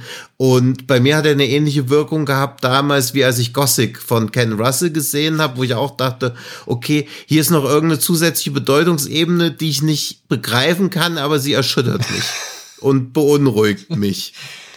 Und so ist das bei dem auch so, weil der so viele Themen aufmacht und dann auch diesen, dieser Geist oder dieses Wesen rächt sich dann irgendwie, aber hat dann immer noch den Wunsch nach mehr Macht und dann eskaliert das alles und dann sind auch auf einmal die Dorfbewohner in der Nähe in Bedrohung, ohne dass es wirklich jetzt so eindeutige Böse geben würde. Also dieses Konzept, warum der Golem dann noch andere ergreift, beziehungsweise warum sein Rachedurst noch nicht gestillt ist, das habe ich nie so ganz begriffen. Aber ich habe den auch schon 20 Jahre lang nicht gesehen. Weiß nur noch, dass 15. schon mich, ja, 15, 20 Jahre, was weiß ich. Ja. Die Zeit rast einfach nur so vorbei. Podcast kommt mir auch schon wieder vor, ob ein Jahr geht. Ungefähr. Oh. Aber den, aber den, Oh. aber den habe ich wirklich schon lange Aber auf der der muss Liste. ja noch auf die Länge gucken. von Apocalypse Now Final Cut. kommen. Nee, ich glaube, Deswegen- das kürzen wir einfach mal ab. Nee, nee, aber ich habe noch, ich will noch, Ken- Kennst, also du, kennst du Keep auch nicht, Daniel? Nee, ich kenne Keep auch nicht. Ich, äh, Okay. Den habe ich mir Also den schon auf ich auf Liste jeden gesetzt. Fall mal den noch mal besuchen. Und ich habe aber noch was Launiges, nämlich SS Doom Trooper. Von, aus den goldenen Zeiten vom Sci-Fi Channel aus 2006, wo Corey Nemec, den wir ja bestens kennen aus, Äh, Parker Lewis, der Coole von der Schule. Exakt. Exakt. Parker Lewis spielt da nämlich die Hauptrolle und er heißt in dem Film Captain Pete Malloy und Captain Pete Malloy ist in dem Film unterwegs mit Private Parker Lewis, weil sie einfach mal die, die zweite Hauptfigur nach Parker Lewis als launigen Gag benannt haben. Ja, Das ist ja- und dann sind SS Das ist ja genauso visionär wie Scream das 6. Mädchen, das so. im, im Wednesday-Kostüm in Scream 6 über die Kostümparty läuft. Ja, ja, ja, genau, genau. Ja, ja. Ach krass, das passiert Ja, wirklich. das gibt's wirklich, ja. Absurd. Ja. Ja, und dann SS Doom Trooper halt der übliche Sci-Fi-Channel Bullshit, wo irgendwelche Soldaten gegen genetisch mutierte SS-Soldaten kämpfen müssen, die von radioaktiver Strahlung irgendwie aufgepumpt sind. Und es ist alles auf dem CGI-Level, was man vom Sci-Fi Channel aus 2006 erwarten würde, ist aber relativ fast gepaced, aber es ist natürlich trotzdem eine einzige Katastrophe. Aber es gibt einen Flammenwerfer. Gut. Ähm, Ja. Ich fand nur dieses Parker Lewis Ding. Wie heißt der? absurd. SS? Doom Trooper. ich habe kurz geschluckt, weil ich gedacht habe, der Ilsa-Kelch geht an uns vorüber. Ja, ja, geht auch. Geht auch, ne? Ja, auf den, auf Ja, den ja, müssen wir jetzt das- nicht unbedingt eingehen. Nee, das ist mit Man Behind the Sun alles in den gleichen Sack rein und draufhauen. Ja, wie halt in den Experimenten auch. Ah, guck mal hier, SS Doom Trooper wurde von, vom, ist hier, der ist vom Regisseur von Lake Placid 2, kann ja nicht schlecht sein. Oh, Ja, ja, eben, ja. Klar. Mega Ding. ja, Lake Placid 2 auf jeden Fall. Klassiker. Ja. Wer kennt's nicht? So, wer kennt denn noch einen Schrecken vom Amazon? Ah nee, warte mal, wir wollten ja noch über Project. Aber, nee, war ja, dann rede noch mal ganz langsam über was, weil ich will noch was vorbereiten. Okay. Also ich will einen Schrecken. Ja, Project äh, Overlord ist somit das frischeste, oder? Aus dem Bereich. Mit Trench 11 zusammen, ja. Das letzte, auf jeden Fall hochwertige aus diesem Ja. Subgenre, ja. Also, ich hatte ziemlich Bock auf den Film. Ich fand den, Mhm, ich ich fand den immer noch okay, so. Also, ich hatte schon meinen Ja. Spaß mit ihm. Aber ich muss auch sagen, hm, ein bisschen, Ja, so eine Dreiviertelstunde weniger auf dem Dachboden. genau. als Ja, also, das ein bisschen weniger. Dachboden und ein bisschen mehr einfach von dem Call of Duty, weiß ich nicht, DLC, hätte ich ein bisschen geiler gefunden. Der hat viel versprochen, der Trailer sah fett aus, Ja. der ist ja auch fett produziert, der ist auch Abrams, ne, produziert, ne? Ja. Mit, ja, also Bad Robot auf jeden Fall. Ja, Bad Robot, ja, ne? Also fett produziert, sieht gut aus, geile Effekte, alles cool, aber genau, dieser Dachboden, dieses scheiß Mittelstück, wo sie diesen alten, vor allem eben im Genrefilm, immer diesen Fehler machen, es wird sich irgendwo verschanzt und dann wird da erstmal geblieben. Ja. Und es wird ausdiskutiert. Und dann kommt, dann passiert kurz was, die Deutschen kommen irgendwie doch rein, es wird kurz gekämpft, aber sie bleiben nochmal. Und ach Gott, dieser Mittelteil ist wirklich ärgerlich, weil danach dann, wie du sagst, wenn es dann in dieses Fortress reingeht, ja, so Wolfenstein-mäßig da unter der Erde mit den Nazi-Gen-Experimenten, so, das ist cool, das ist schön pump, ist schön pulpig, aber sieht trotzdem halt eben hochwertiger aus als der Schwanz, den es da zu dem Thema gibt, so. Äh, echt schade. Der hätte echt, also ich mochte den auch, der war okay, aber der hätte halt noch deutlich cooler sein können. Ja, und ich finde auch dafür, wie der Film sich so gestaltet, beziehungsweise wie die Monster aussehen und so, ist der schon absurd unblutig. Das Ja, stimmt. also, er, Der- der hält sich sehr zurück, Er ja. hält sich echt zurück, was ich auch nicht gedacht hätte, weil gerade der Anfang, ey, ich meine, der knallt im wahrsten Sinne des Wortes, wenn sie da äh, in, den, in den fliegenden Festungen wenn die, angegriffen wenn die da abspringen, ist der, ist der Hammer. Ja, aber mega gut, wie gut dieser Ja, Anfang einfach Also da, ist. da habe ich auch gedacht, oh, das könnte jetzt einer der besten Filme des Jahres werden, aber dann Ja. kommt halt diese Mittelphase und die ist halt echt zu zäh und zu alt hergebracht. Ja, aber alles in allem muss ich trotzdem sagen, hat mir der Film dann doch Spaß gemacht. Gerade in Sieges auf einem Festival, den zu gucken, war schon ganz geil. ja. Und das ist ja von diesem Julius oder Jules Avery, ne? Der auch, Der jetzt diesen Skull Island gemacht Exorcist jetzt auch macht. Ja, genau. ja. Ey, der Typ, ne? Der hat ja die geilste nee, krasse was, nee, nee, nee, welchen meinst du? Der, der Regisseur von Project Overlord, Julius Avery. genau. Ja. Hat der Was nicht auch den gemacht? Skull Island gemacht? Nein. Der hat den Samaritan gemacht mit äh, den neuen, den letzten ähm, Stallone. Ja. Und der macht jetzt diesen Popes Exorcist mit ähm, Russell Crowe. Aber äh, Skull Island ist nicht von ihm. Von wem ist denn nochmal Skull Island? Skull Island ist von Jordan Folk Roberts. Ah, da habe ich die beiden Bärtigen verwechselt. Okay. Stimmt, die sind beide sehr bärtig, ja, das stimmt. Ja, die haben beide so lange Bärte. Weil dieser Jordan Vogt Roberts, glaube ich, der war das. Der hat auch eine krasse Geschichte. Kennt ihr das, wo er da in dieser Disco war und dann Ach, mit diesem Casino oder so, wo er da irgendwie fast halb wo umgebracht genau, wo er, Ja, wo ja. er irgendwo in Südostasien war und halt äh, halb totgeschlagen worden ist in so einer Disco-Schlägerei. Ja. Oder während Ja. so einer Disco-Schlägerei da wirklich in Mitleidenschaft gezogen worden ist, Nachforschung angestellt hat über den Typ, der ihn halt so auch richtig fertig gemacht hat und dann irgendwie in die Kreise von ganz miesen Gangstern geraten ist so. Also der Typ muss der krasseste, also einer der krassesten irgendwie äh, äh, ja, Verbrecher sein, die da irgendwie in dem Kreis und zu dem Zeitpunkt existiert haben. Und, und richtig, richtig, weiß ich nicht, was der, was, was das für ein, für ein Fass aufgemacht hat, dass der einfach mal da so Nachforschung absurd. angestellt hat. Ja. Das war richtig, richtig krass. Echt? Wusste Ja. ich gar nicht. Aber dann habe ich die bei. Doch, doch, da hatten Ja, wir auch mal irgendwann den Link im, im WhatsApp hin und her geschickt. Ja, genau. Da, da gibt's so, glaube ich, so einen echt langen Artikel im Rolling Stone Magazine oder so. ja, ja. ja. Und äh, das war wirklich eine geile Geschichte. Die sollen sie mal verfilmen. Die soll er mal verfilmen. Obwohl danach ist Ja, er wahrscheinlich Der, der, der hat, er hat wahrscheinlich Probleme. Ne? auf der Abschlussliste. ja. Aber der hat ja auch krasse Sachen im, im, im Köcher halt, ne? Der macht ja den Metal Gear Solid Film soll der ja machen. Einen Gundam Live-Action-Film soll er machen und noch ein neues Projekt mit Michael B. Jordan. Das ist auch ein cooler hat er am Typ. Start. Also, der Also- dreht gerade irgendwie er arbeitet an drei Sachen irgendwie. Aber leider dieses, No. das, das Metal Gear Solid Ding, das zieht sich auch schon echt ewig. Ewig hin, ja, ja. Leider. Ja. Aber, ja, Overlord jedenfalls, auf jeden Fall ein cooler Beitrag. Hätte noch cooler sein können, trotzdem ein guter Film. Aber ja, das war so in, in dem Subgenre echt so das letzte große, zumindest mit Budget. Und der Avery ist schon Bereich, auch, ja. äh, das ist ein cooler Dude. Die durfte ich ja in Sieges dann interviewen, so, das war auch geil. Ah, cool. Also, bei dem bin ich auch gespannt, was er als nächstes bringt oder was er dann macht. Ja, Pop Exorcist kommt jetzt halt. Also den, der Samaritan war leider eine Gurke, Ja. der Prime. Und Ach, ach, ja, mal gucken, was der, was, was, was, Ach, was das war der alles Prime, der Stallone jetzt. Samaritan, weil es gibt ja Ja, ja, dieser super Anti-Superhelden-Scheißdreck, der war echt eine Gurke. Naja, geht, aber er war jetzt auch nicht. Ich fand den großer schon echt Wurf. nicht gut. Ja. So. Aber werfen wir doch jetzt erstmal einen Blick auf den Schrecken vom Amazon. Glitschig, giftig, euphorisch.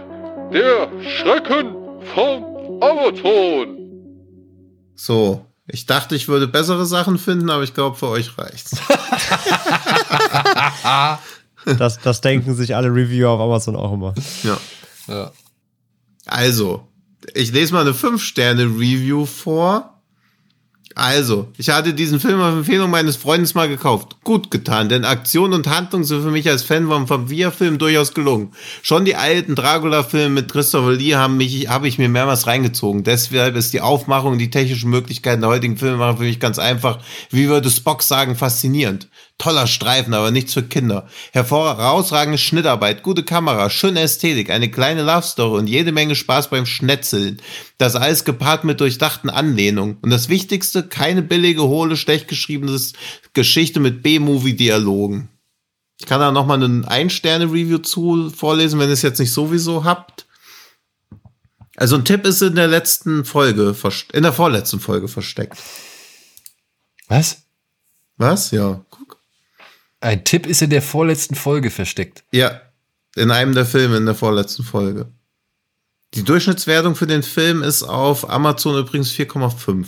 Und es ist ein guter Film? Ah, nee. Nee, bei 3298 abgegebenen Stimmen eine 4,5. Also ich finde, ich bin, glaube ich, derjenige hier, der ihn am besten findet, aber auch eher im Kontext von am unterhaltsamsten. Ich guck mal, was ihr gegeben habt. Wahrscheinlich habt ihr den beide nicht gesehen. nee, das kann ich mir nicht vorstellen. André hat bestimmt irgendwo davon ein Tattoo. So. Jedenfalls haben ihn viele Leute gesehen. Es wird geschnetzelt, es gibt eine kleine Love Story, die Tricks sind gut und es hat was mit Vampiren zu tun, wenn ich das jetzt Ja. noch richtig in Erinnerung habe, ja? Also ihr habt ihn beide nicht gelockt, aber das kann auch sein, weil er ein bisschen zu alt ist.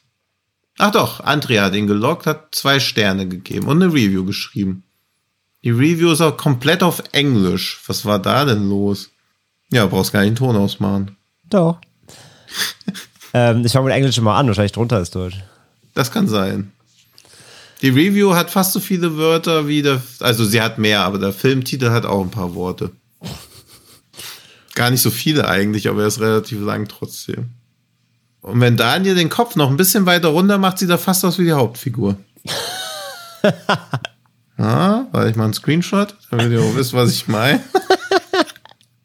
okay, ich dachte nicht, dass es so schwierig ist. Soll ich noch mal eine schlechte Review vorlesen zum Film? Ja, Ach bitte. so, doch, ne, ich, ich weiß was.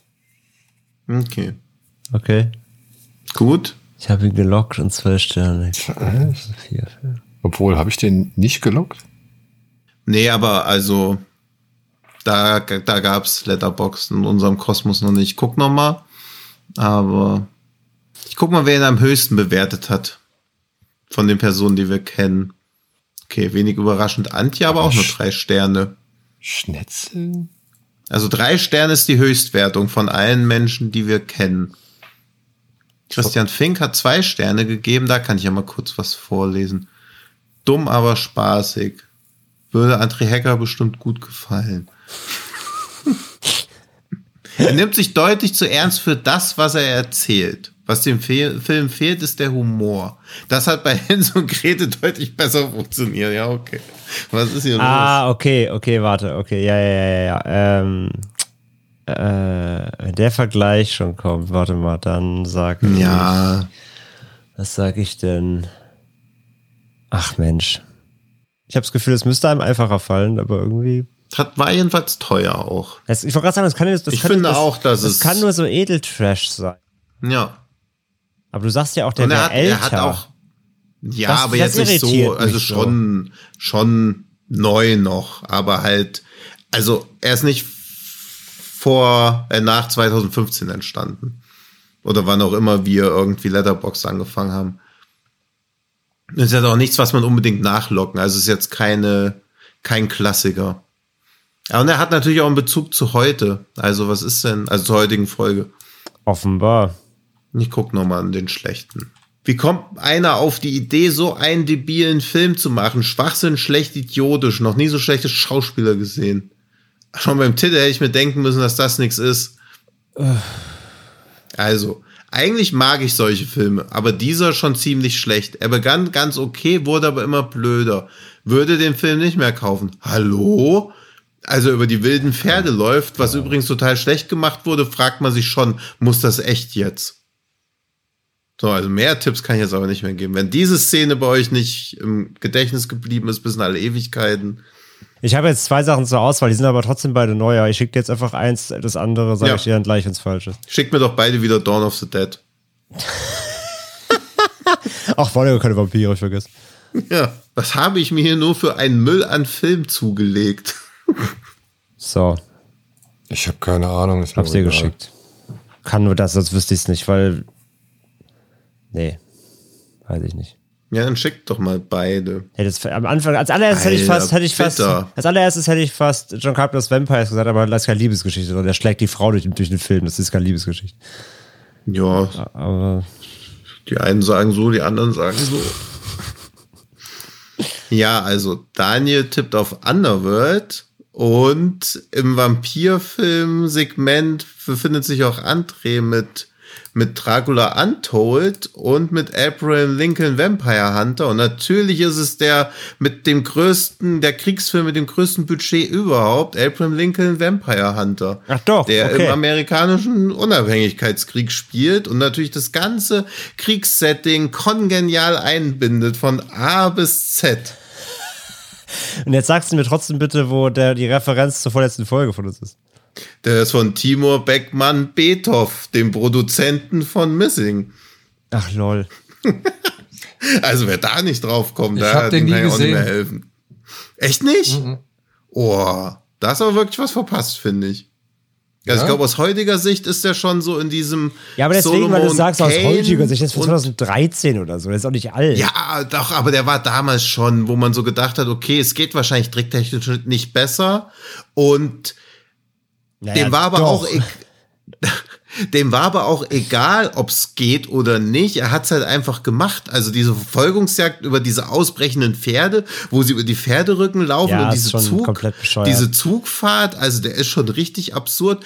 Bloß wie er am Ende auch noch wirklich verschenkt, dass Abraham Lincoln nicht etwa von einem Vampir umgebracht wird, sondern einfach von dem ganz normalen Attentäter, wo man Ja, sich ja. denkt, wie sehr kann man denn dieses naheliegende Ende verkacken, verkacken. und noch eine Vorbe Fortsetzung vorbereiten, die nicht mal kommen muss. Aber dann, äh, dann hat Chris recht tatsächlich, weil der Film ist wirklich zu ernst. Du denkst halt, das wäre so Schläferzsniveau, aber der ist Ja, ja. eigentlich, der meint das halt ernst. Das ist das Ja, ja, Problem. klar. der müsste Ja. noch viel mehr Spaß machen eigentlich. Naja. Ja, ja, aber ich war echt beeindruckt, Ja, es wie ist halt viel komplett ernst sich Bananas, dieser ja, ja. Quatsch nimmt, ey. Ja. Ja. Der Ja. ist richtig Banane. Ja, aber der hat, der hat mir Spaß gemacht. Also den habe ich neulich nochmal geguckt. Der ist schon, Aber stimmt, da passt er sogar zur Folge. Stimmt, ich habe vergessen, dass der auch in so einem Ja. Kriegs Bürgerkriegssetting spielt. Stimmt. ja. Ja, Und ich habe ihn ja auch noch in die Liste reingeschrieben, deswegen dachte ich so, dass ihr euch schon so für Ach echt? dumm Okay, das, verkauft das, guck mal, das habe ich sogar wahrscheinlich überlesen. Ja, lol, habe ich überlesen. Okay. Ja, nee, habe ich wenn, nie die, gesehen. wenn, die, wenn die Auflösung im, im, Skript steht und man sieht sie nicht, perfekt. Ja, okay. Aber wenn ihr mal noch irgendwas wie Solomon Kane oder Jonah Hex ist, dann. Ja, aber da fand ich Solomon Kane schon noch deutlich unterhaltsamer als den. Echt? Naja, ich finde Abraham Lincoln, gerade weil er sich so denkt, ist mir egal, ob ich das Ja, ja, klar, also ich hab- ich so. hab- Ich will ich- das mit dem Zug jetzt unbedingt Ich durchboxen. ziehe da auch meinen Zylinder, wenn der das abfeuert irgendwo, weil es so bescheuert ist. Aber ich fand's auch, also Solomon Kane habe ich in dem Zuge halt, weil wir hatten ja mal diese äh, High-Budget-Trash-Folge Ja, ja. bei David Stevens gemacht vor einem Jahr oder so. Ja. In dem Zuge habe ich davon ja alles nochmal nachgeholt. Und Solomon Kane zum ersten Mal. Den fand ich wirklich in diesem Segment natürlich, Mhm. ne? Aber in diesem Budget-Trash-Moment erstaunlich unterhaltsam. Und den fand ich deutlich flotter, wie Mhm. cooler als, als Abraham. Der hat doch schon, der, weil der ist auch teils langweilig, muss man auch sagen. Ja, weil er sich so auch so getragen inszeniert, weil Ja, man ja. immer so denkt, also man vergisst ja immer wieder, dass er nicht nur, also man denkt teilweise an diesen Lincoln-Film von Steven Spielberg, weil dann halt auch so gezeigt wird, wie er Präsident wird, aber Ja. zwischendurch halt immer mal Vampire, Vampire killt, ja, ja. das ist richtig, also Der richtig schon echt- stulle, ey. Der ist echt dämlich, ja. ja. Ja, okay. Gut. Aber, aber, aber das wäre auch wieder bezeichnet, dass der, der kommt bei 4,5 auf, Bock, äh, auf Amazon hat im Schnitt. Ja, das Ja, ist sehr Wahnsinn, ey. völlig- Wo ich halt echt denke, okay, den müssen doch alle Kacke finden. Oder halt viele Leute so abgefuckt werden von. Aber Ich habe naja. auf Amazon verwechselt viele Leute wirklich den mit dem echten Abraham Lincoln. Das ist der Wahnsinn. Guter Film. Davon haben sie uns wieder nichts, dafür der Lügenpresse. Von den Vampiren erzählt uns die, die Unabhängigkeitserklärung wieder nichts. Ja. Und apropos dämlich, schön dämlich war auch jeder und alle, die sich jetzt zwei Stunden hier das angehört haben, aber dafür lieben wir euch ja auch. Und Daniel muss jetzt irgendwie abmoderieren, ich kann nicht mehr. Dämlich. Würde ich jetzt die Leute nicht beleidigen, äh, behaupten, bezeichnen wollen. Das mögen die. Das mögen die, okay. Das mögen die. Das So. ist ja lieb gemeint. Wenn man von Tino beleidigt wird, das ist ja wie ein Ritterschlag. Dann sagen Ja. wir auch ganz lieb Danke für das bisherige Feedback, das ihr uns gegeben habt, für die fleißigen, sag ich mal, äh, für die fleißige mit, für das fleißige Mitwirken. Oh, wir haben noch nicht über Blood Creek geredet, wo dieses Nazi-Pferd durchs Haus durchbricht. Aber das könnt ihr euch ja jetzt auf YouTube kurz gucken. Aber da Das haben wir ja schon ein paar Mal drüber Szene. gesprochen, beziehungsweise hab ich Stimmt, stimmt. Den habe ich nie gesehen von Joe Shoemaker, ne? Genau. Ja, ja. Und es ging ja darum, das war ja das eine Mal, wo es darum ging, entweder Pferde im Horrorfilm. Ja, Pferde im Ja? Horrorfilm oder was für Horrorpferde gibt es oder ob das überhaupt Ja, schon genau. mal äh, Pferde als Bedrohung irgendwo gab. Und Blood Ja. Creek ist der eine Film, der immer genannt wird, wenn es um äh, ja böse Pferde geht. Ich glaube, das war nämlich auch bei Kino Plus. Ich glaube, jetzt ist endgültig hier so äh, Vermischung. Da hat das Daniel Schröckert Endgame, alles läuft zusammen. Ja, ja, jetzt. ja. Die Formate verschmelzen. Da kommt ja auch noch Sidney Campbell rein. Ja, hallo, moin. Ja, dann mach's mal gut, Sydney. Wir machen Ja. nämlich jetzt hier Feierabend bis zu spät, wie bei Scream 6 auch. Und dementsprechend äh, musst du bis Teil 7 warten oder halt eben bis nächste Woche. Ja. Oh. Sind wir jetzt auch genauso lang geworden wie Scream 2? Nee. Äh, Scream 6? Noch nicht ganz. Oh, doch. Nee, fast. noch, immer noch zu kurz. noch, noch haben wir ein Echt bisschen. jetzt? Hui. So, lang, so langweilig fühlt sich der Film dann an. Puh. Hui, hui, hui. Ihr könnt euch also während des, während ihr Scream 6 guckt, könnt ihr euch eigentlich auch eine Watchlist zusammenstellen mit allen Kriegshorrorfilmen, die ihr gucken wollt. Ja. Zum Beispiel. Und vielleicht noch den einen oder anderen dabei parallel gucken. Ja. Auf dem Handy. Boah, zwei Minuten drei. Gut, jetzt haben wir es geschafft. Alles klar. Puh. Super. Nee, da, das ist aber, das ist aber, du meinst jetzt gerade, aber du meinst die falsche Spur. Das ist ja die Zencaster-Spur mit Ach, Vorgeplänkel. die Zencaster-Spur, stimmt. Die, Audacity. die, die Ja, echte okay. ist erst bei Ja, gut. 1,50. Also wir haben noch 10 Minuten auf der Scream 6. Ich kann noch, wir haben noch viele Kriegsfilme hier offen, über die wir nicht. Frankensteins Army, Alter. Nein, das halte ich eben zum Beispiel für keinen Vertreter. Nee, finde ich auch. ich auch. Gut, dann sind wir uns ja zum Abschluss endlich mal einig. Fiktive Und Kriege sind keine Kriege. sind uns hoffentlich jetzt auch einig, dass wir jetzt zum Ende kommen Ja. und die Leute nicht noch weiter langweilen. Ne, Tino? Nee, wir kriegen jetzt mal den Abschluss. Ja, ne? Kriech, was ein Kriech. So, Ja. Verabschiedung steht hier. Abo nicht vergessen, Podcast bewerten auf Spotify und iTunes und Social Und die Media. Glocke, ab, äh, Glocke aktivieren. Wir müssen mal hier noch mehr härtere Geschütze auffahren. Auch die Glocke Wo kann man denn die Glocke aktivieren, Tino? Bei bei, Spotify. bei Zombie hing am Glockenseil. Einfach unten zweimal dran ziehen. Nee, bei Spotify kann man am, die am, Glocke am aktivieren. Schniepel des Zombies ziehen, dann klingelt es Ja. zweimal. Nach müde kommt doof, oder wie war das? Ne? Gut. Ähm, vielen Dank fürs Zuhören. Vielen Dank Ja, fürs gerne. Beteiligen. oh. Ich äh, muss hier Feierabend machen. Ja, bitte. Gut. Dann, Das ist ein bisschen wie Kinder ins Bett bringen gerade für Daniel. ja, ey, wirklich, es ist, Ja. ich muss hier gegen Dünnsinn anreden und das äh, mache ich schon den ganzen Ja. Tag. Und das mit den Kindern ins Bett bringen, hat er vor zwei Stunden, vier Minuten das letzte Mal erst gemacht. ja. Kommt fast hin. So, Ja. lässt du mich jetzt ausreden oder willst du selbst die Abmod machen? Oh, oh, was passiert denn sonst? Dann muss ich dann. Nee, dann muss ich nicht machen. In die Schule morgen. Dann muss ich nicht okay. fünfmal anfangen. Aber Ach so, nee, das, das ist mir als Strafe zu wenig. Dann machen wir bitte. Okay. An dieser Stelle bedanke ich mich wie immer bei meinen Mitstreitern, außer bei Tino Hahn. Und wünsche euch einen schönen Start in die Woche. Oder halt eben ein schönes Wochenende, wann auch immer ihr hier eingeschaltet habt. Und ansonsten, ja, bleibt uns treu, abonniert uns gerne, bewertet uns auch gerne auf den entsprechenden Plattformen. Und schaut bei unserem Discord gerne mal vorbei. Da sind wir auch recht aktiv. Ich muss immer ein bisschen nacharbeiten, wenn ich dann irgendwie mal reinschaue und sehe dann, dass Tino schon mindestens 18 weitere, weiß nicht, Threads beantwortet oder bearbeitet hat. Ja, in diesem Sinne, Ja, du musst ja auch noch andere Dinge immer machen. naja, gut, aber ich will da schon, also ich, ver ich vergesse es momentan einfach immer zu schnell, dass ich mal da reinschauen sollte. So, Honig im Kopf. Ich wäre eigentlich jetzt gerne im Urlaub, ja. Gut, Ja. Gut. dann macht es gut, frohes Schaffen, bis bald und Bis bald. tschüss. Tschüss. Ciao.